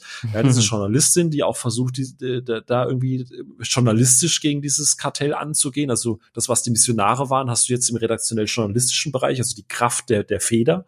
Ähm, also du hast viele spannende Ansätze, aber der Film ist gar nicht interessiert, so wie im vierten Teil, das irgendwie ambivalent aufzuziehen, sondern der Film selber denkt sich halt auch, ja, wir müssen da durch, damit wir am Ende zeigen können, dass Rambo halt immer noch der krasseste Ficker ist und, und äh, äh Schlüsselbeine auseinanderziehen kann. Was cool ist, aber im vierten Teil mochte ich auch die Szenen, die eben nicht mit John Rambo sind, sondern die sich mit dieser ganzen Situation auseinandersetzen. Und wie du sagst, alles, was hier nicht als Ziehfigur, als Dialog mit seiner Ziehtochter ist oder was nicht Action ist, ist halt notwendiges Übel, aber wo der Film selber sich überhaupt nicht dafür interessiert.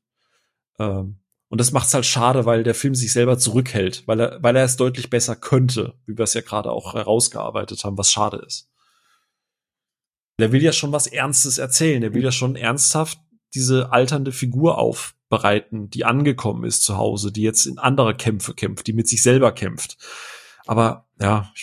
Ja, ich, ich habe ich hab auch so ein bisschen das Gefühl, dass ähm, man der Rambo-Figur einfach ihren Frieden nicht schenken will. Das, das, ähm, ich meine, im vierten haben wir jetzt, er kommt nach Hause und alles ist eigentlich abgerundet und endlich hat er seinen Frieden aber immer wieder muss die von ihm so gehasste Welt ihm irgendwas bringen, weswegen er einfach nicht zur Ruhe kommen kann. Und vielleicht ist das dann eben das Mantra von, von dieser Figur, dass man eben sagt, ja, jetzt sitzt er da am Ende von der Veranda, äh, wer weiß, was dann kommt. Atlas. Er trägt die wer Welt weiß, auf seinen Schultern und kann nicht aufhören. ja, und vielleicht will man der Figur einfach nicht geben. So, wenn es das ist, dann muss ich äh, vielleicht den fünften auch nochmal überdenken und anders an die Reihe rangehen, weil ähm, ich weiß auch nicht ganz, ob ich dieser Figur seinen Frieden irgendwie schenken will. Weil, äh, klar, das, erstmal denkt man daran immer sofort und man will ja empathisch sein und natürlich, aber die fun funktioniert vielleicht so einfach mhm. nicht. Vielleicht ist äh, Ich glaube, die Ding. findet halt nur Frieden, wenn sie halt stirbt. Und da dachte ich mir eigentlich bei Last Blood, okay, es ist vielleicht nicht der Heldentod, den er verdient hat, aber schön. Ah, nee, warte, Moment, der lebt. Oh, oh ah, okay, sie lassen sich die Tür offen. ja, mhm.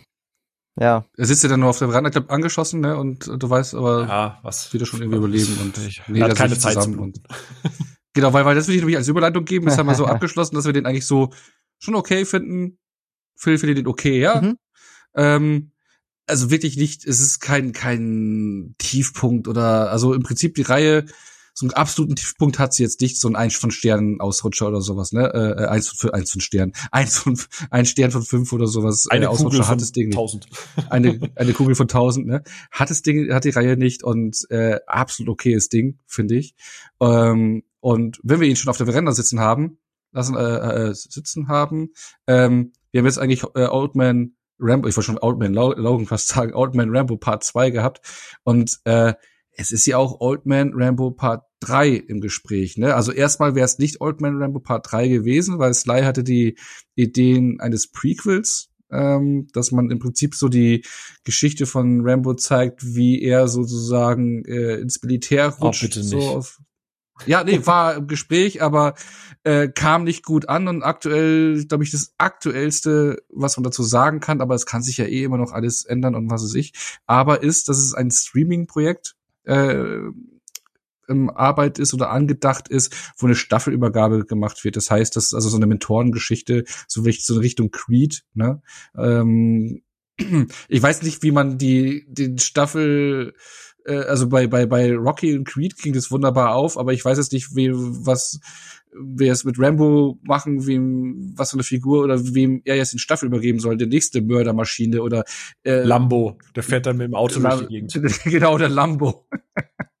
genau, nee, keine Ahnung, aber äh, vor allem hat man es halt hier auch schon wieder stehen, äh, Streaming-Projekt. Äh, ist eh krass, dass man, was weiß ich, so Sachen wie die Predator-Reihe oder Texas Chainsaw Massacre und was weiß ich was alles, dass äh, die Reihen jetzt alle direkt in den Streaming-Portalen landen. Ne? Äh, der physische Sammler, Sammler heult da. Äh, jetzt habe ich meine Predator-Reihe nicht mehr komplett im Regal und die Texas Chainsaw Massacre-Reihe auch nicht mehr. Wenn die Dinger jetzt dann direkt auf Streaming rauskommen, die Fortsetzungen, da, da, da heult mein Sammlerherz. Aber ähm, davon ab, so eine Mentorengeschichte, Staffelübergabe, klingt erstmal ein bisschen komisch, passt das zur Figur? Wie steht er dazu und hätte da Bock drauf oder generell Bock er drauf? Er wird jetzt zu Trautmann. ja, das wäre natürlich die erste Idee, ne? Ich, ich sage ja immer, jede Idee kann eine gute sein, wenn halt das Drehbuch gut ist. Also auch ein Prequel kann funktionieren. Stellt euch mal vor, äh, die erste Nachricht, wer HBO produziert hat. Dann das wüsste man sofort, okay. Zehnte über die Serie. Okay, da wird keine. Ja. So, und auf einmal denkt man, okay, wenn die das nehmen, dann wird da was Geiles draus werden. Oder A24. Äh, man muss halt nur eine ja, oh, Ey, zum Beispiel. Oder wenn wir die 24 also, haben, dann können wir den Spogen mit den Anfang der Episode spannen. Und ähm, diese Staffelübergabe, man denkt ja da auch immer gleich das Schlimmste, ne? Da kommt irgendein so Jungscher und dem will er denn. Aber was wäre denn, wenn er einfach, ähm, er hat irgend so ein so ein Jungschen da, der einfach so mega geil auf Mili Militär ist und da auch vielleicht gut drin ist und äh, vielleicht einfach viel zu extrem ist und er bringt ihm halt langsam bei und zeigt ihm, hier, dahin hat mich das gebracht, wenn du so weitermachst. Und das Kunststück muss halt nur gelingen, dass der, der Jungsche, um den er sich denn kümmert oder wie auch immer das denn zueinander steht, der muss halt so gecastet sein, dass er nicht einfach das Mündel von John Rambo ist, sondern sofort klar wird, ey, das ist auch ein harter Brecher und der könnte im Grunde seinen eigenen Actionfilm bekommen, ohne dass er Rambo hat. Aber dass die beiden Extreme aufeinander prallen, das muss denn das, Extre äh, das äh, Interessante daran sein. Die dürfen nicht den Fehler machen, dass Rambo jederzeit der coolere der beiden ist, der alles besser kann, der, der, worauf sich alles fokussiert, weil das ist immer das größte Problem von solcherlei Drehbüchern, dass äh, die dem Haupthelden immer noch mal die letzte Chance zum Glänzen geben wollen. Ja, und dann kommt natürlich der neue Typ nicht so cool an, dass der vielleicht in einem weiteren Teil einen eigenen Film stemmen mhm. könnte und schon ist das Ganze für den Arsch. Mhm. Also so, ähm, so wie bei Creed im Prinzip, oder? Ja. Ey, Creed habe ich auch lang, länger gebraucht, um mich dran zu gewöhnen und musste dann auch einfach sagen, okay, vielleicht nicht ganz so geil wie der Rocky Balboa Charakter, aber der hat eine ganz eigene ähm, Herkunft, eine ganz eigene Geschichte und man sollte vielleicht einfach mal aufhören, auch wenn es schwer ist zu vergleichen, ja. sondern einfach mal beide für sich sehen. Und äh, du kannst auch mit der Rambo-Figur, äh, kannst du super was machen. Aber gut, wenn du da so Nullnummern-Regisseur ransetzt, ähm, bringt das halt auch alles nichts. Ja. Also ich hätte schon Bock, ich mag auch die Idee, die Tom da gerade reingeschmissen hat, dass du wirklich sagst, okay, Rambo, äh, du bist jetzt halt äh, militärtechnischer Berater. Wir haben mal wieder einen Einsatz, Amerika will wieder irgendwo Frieden bringen. Und da hast du einen ganzen Trupp voller Jungspunde, äh, Chris Hemsworth oder so, was auch immer, die halt total Bock haben und geil sind auf Action und so. Und ich meine, wir haben jetzt zum Beispiel bei Extraction gesehen, äh, wie du, wie du, wie, wie sowas auch aussehen kann, ne? sehr physisch, äh, mit, mit, mit schönen gedrehten Actionsequenzen. Und dass du dann halt weg. Boah, die beiden zusammenbringen, ja, geil. Und dass du dann halt sagst, okay, weißt du was, Rambo begleitet die halt auf einen Einsatz, das einfach nur ein Aufklärungsding in einem Krisengebiet sein soll, dann all hell breaks loose und er zeigt dann denen halt, äh, guck mal, jetzt sterben rechts und links Leute und so geil ist eigentlich Krieg gar nicht. Es ist gar nicht so geil, in Land einzumarschieren und gucke mal, äh, eigentlich sollten wir zu Hause bleiben. Äh, und dass er dann am Ende sich vielleicht irgendwie opfert, und dann alle merken, ey, fuck, selbst ein Veter äh, so selbst äh, der Dank für einen Veteran ist am Ende der Tod und ist scheiße, alle brechen die Zelte ab, gehen nach Hause und die Figur des Rambos wird entmystifiziert, beerdigt und dann ist die Reihe zu Ende und fertig und Rambo hat seinen Frieden und er kann noch mal rausgeben und sagen, Krieg ist Hölle und Krieg ist scheiße und wir sollten uns alle lieb haben. Also was sie halt überhaupt nicht machen dürfen, ist, äh, da wüsste ich auch nicht, wie man das gut inszenieren sollte, wenn die auf einmal, wie du schon sagst, man hat irgendwie Jungspunde oder so, das ist an sich, finde ich, die Idee auch ganz gut. Ähm, die aber alle so mit neumodischem Kriegsapparat arbeiten, weißt du, so mit Drohnen Ach und so. so. Langsam vier. Und alles funktioniert nicht. und, ja, ja, und, und, und er muss dann kommen mit alten analogen Methoden und zeigt mal, wie es richtig geht. Sowas wäre richtig oh. peinlich, weil der würde im Kriegsgebiet heute keine Sekunde ja. überleben. Ja, das ist richtig. Also, also auch hier wieder Grenzen also, und so. Naja. Ja. Wie sowas gut funktionieren kann, ist halt Bad Boys 4 gezeigt, ne? Bad Boys 4? Äh, 3. Bad Boys 3. Bad Boys 3. Ja, ich bin ja, schon so, wieder ein ja. weiter, weißt Nein. Ja. Ist schon, ich kann doch nicht mal richtig also, zählen. Also, ja? Jetzt werdet ihr mich hassen. Ich finde drei Teil ist der beste ja, Teil. Same. Der dritte. Hab ich schon oft gesagt. Machst du kein neues Fass auf. ah, okay. Hot Takes mache ich immer noch am besten. Da, da bist du an der falschen Adresse. Nee, aber äh, also ich, okay. ich wäre fein damit, wenn sie einfach sagen, okay, wir lassen es jetzt dabei. Bei Creed hat das mit der Staffelübergabe gepasst. Ähm, deswegen heißt der Film ja auch mhm. nicht mehr Balboa oder sonst irgendwas, sondern einfach Creed. Das ist eine neue Ära, das ist eine neue Generation. Boxsport verändert sich, da hat auch Balboa körperlich kein Ding mehr. Der soll, äh, Stallone soll einfach Expendables machen, weil da brauchst du auch nicht politisch äh, hantieren, da musst du auch nicht irgendwie Veteranen und PTSD und irgendwelche Traumata einbringen. Da kannst du einfach flattern und Spaß haben und das, das soll er einfach machen. Gut ist. Lass Rambo jetzt ja. offen, ob er stirbt oder lebt. Ähm, offizielles Ende ist für mich immer noch John Rambo äh, Last Blood, wie du es vorhin gesagt hast, ist ein schöner Epilog. Das passt. Jeder kann da gucken, ob er, ob er stirbt oder lebt und lass einfach gut sein. Ich brauche keine Staffelübergabe und ich brauche keinen neuen Rainbow, weil die Figur des Rainbows ist in der Zeit geboren, die heute einfach niemand mehr versteht. Und es macht gar keinen Sinn mehr, das weiterzuführen. Ja, mhm. aber, aber wenn er dann kommt, klicken wir trotzdem. Ja, natürlich, klar. Ja, verständlich. Mal gucken. genau, egal, welches ich, ich will ja wissen, wie groß die Hände von Stallone noch werden können. genau. Aber dann würde ich jetzt diese Episode boah. so langsam abklicken wollen. Ähm, mhm. Vielen Dank für diesen Talk. Äh, auch vielen Dank, Tom, für das Dabeisein, ne? Also, äh, ja klar, gerne. Expertise. Äh, Nochmal hier, ne? Bullets und Fists, dein äh, Main-Podcast, kann man gerade sagen. Aber du hast ja gerade in deinem anderen Projekt auch zwischendrin mal reingeschoben, ne? Der ähm, Entertainment wie ist es? Entertainment C Ja, ich, ich kann ja kurz runterrasseln, ja. genau. Bullets und Fists ist mein eigener äh, wo wir uns nur um Actionfilme kümmern und äh, da sind wir zu dritt. Und ansonsten bin ich Teil des CET-Podcasts, wo auch ständig immer welche rauskommen. Äh, Schreib für die Art of Horror, da könnt ihr ja mal im Subversiv-Shop bestellen, ein Magazin über Hab Horrorfilme. cool. Ähm, dann, wenn ihr den Namen eingibt, könnt ihr diverse Mediabooks äh, entdecken, wo ich mit dem Christoph N. Kellerbach äh, Audiokommentare aufgenommen habe. Und äh, ja, hängen gerade an einem Buchprojekt und äh, das wird alles irgendwann irgendwie rauskommen. Ja. Sehr cool. Entschuldigung, dass ich die Werbung jetzt für deine anderen Projekte jetzt ans Ende geknallt habe, wo keiner mehr zuhört. Nein, ich hoffe. Äh, nee, finde ich immer super. Ich hasse das, mich einzuführen mit ihr. Ich mache ganz viel und sag selber immer, du knallt das an Ende. Es ist lustig, wenn du Pornos okay. schneidest, dass du dich nicht einführen möchtest, aber okay. so! zu viel, einfach zu viel gehabt. ja, zu viel Fahnenmasten einfach mit äh, Flaggen und so.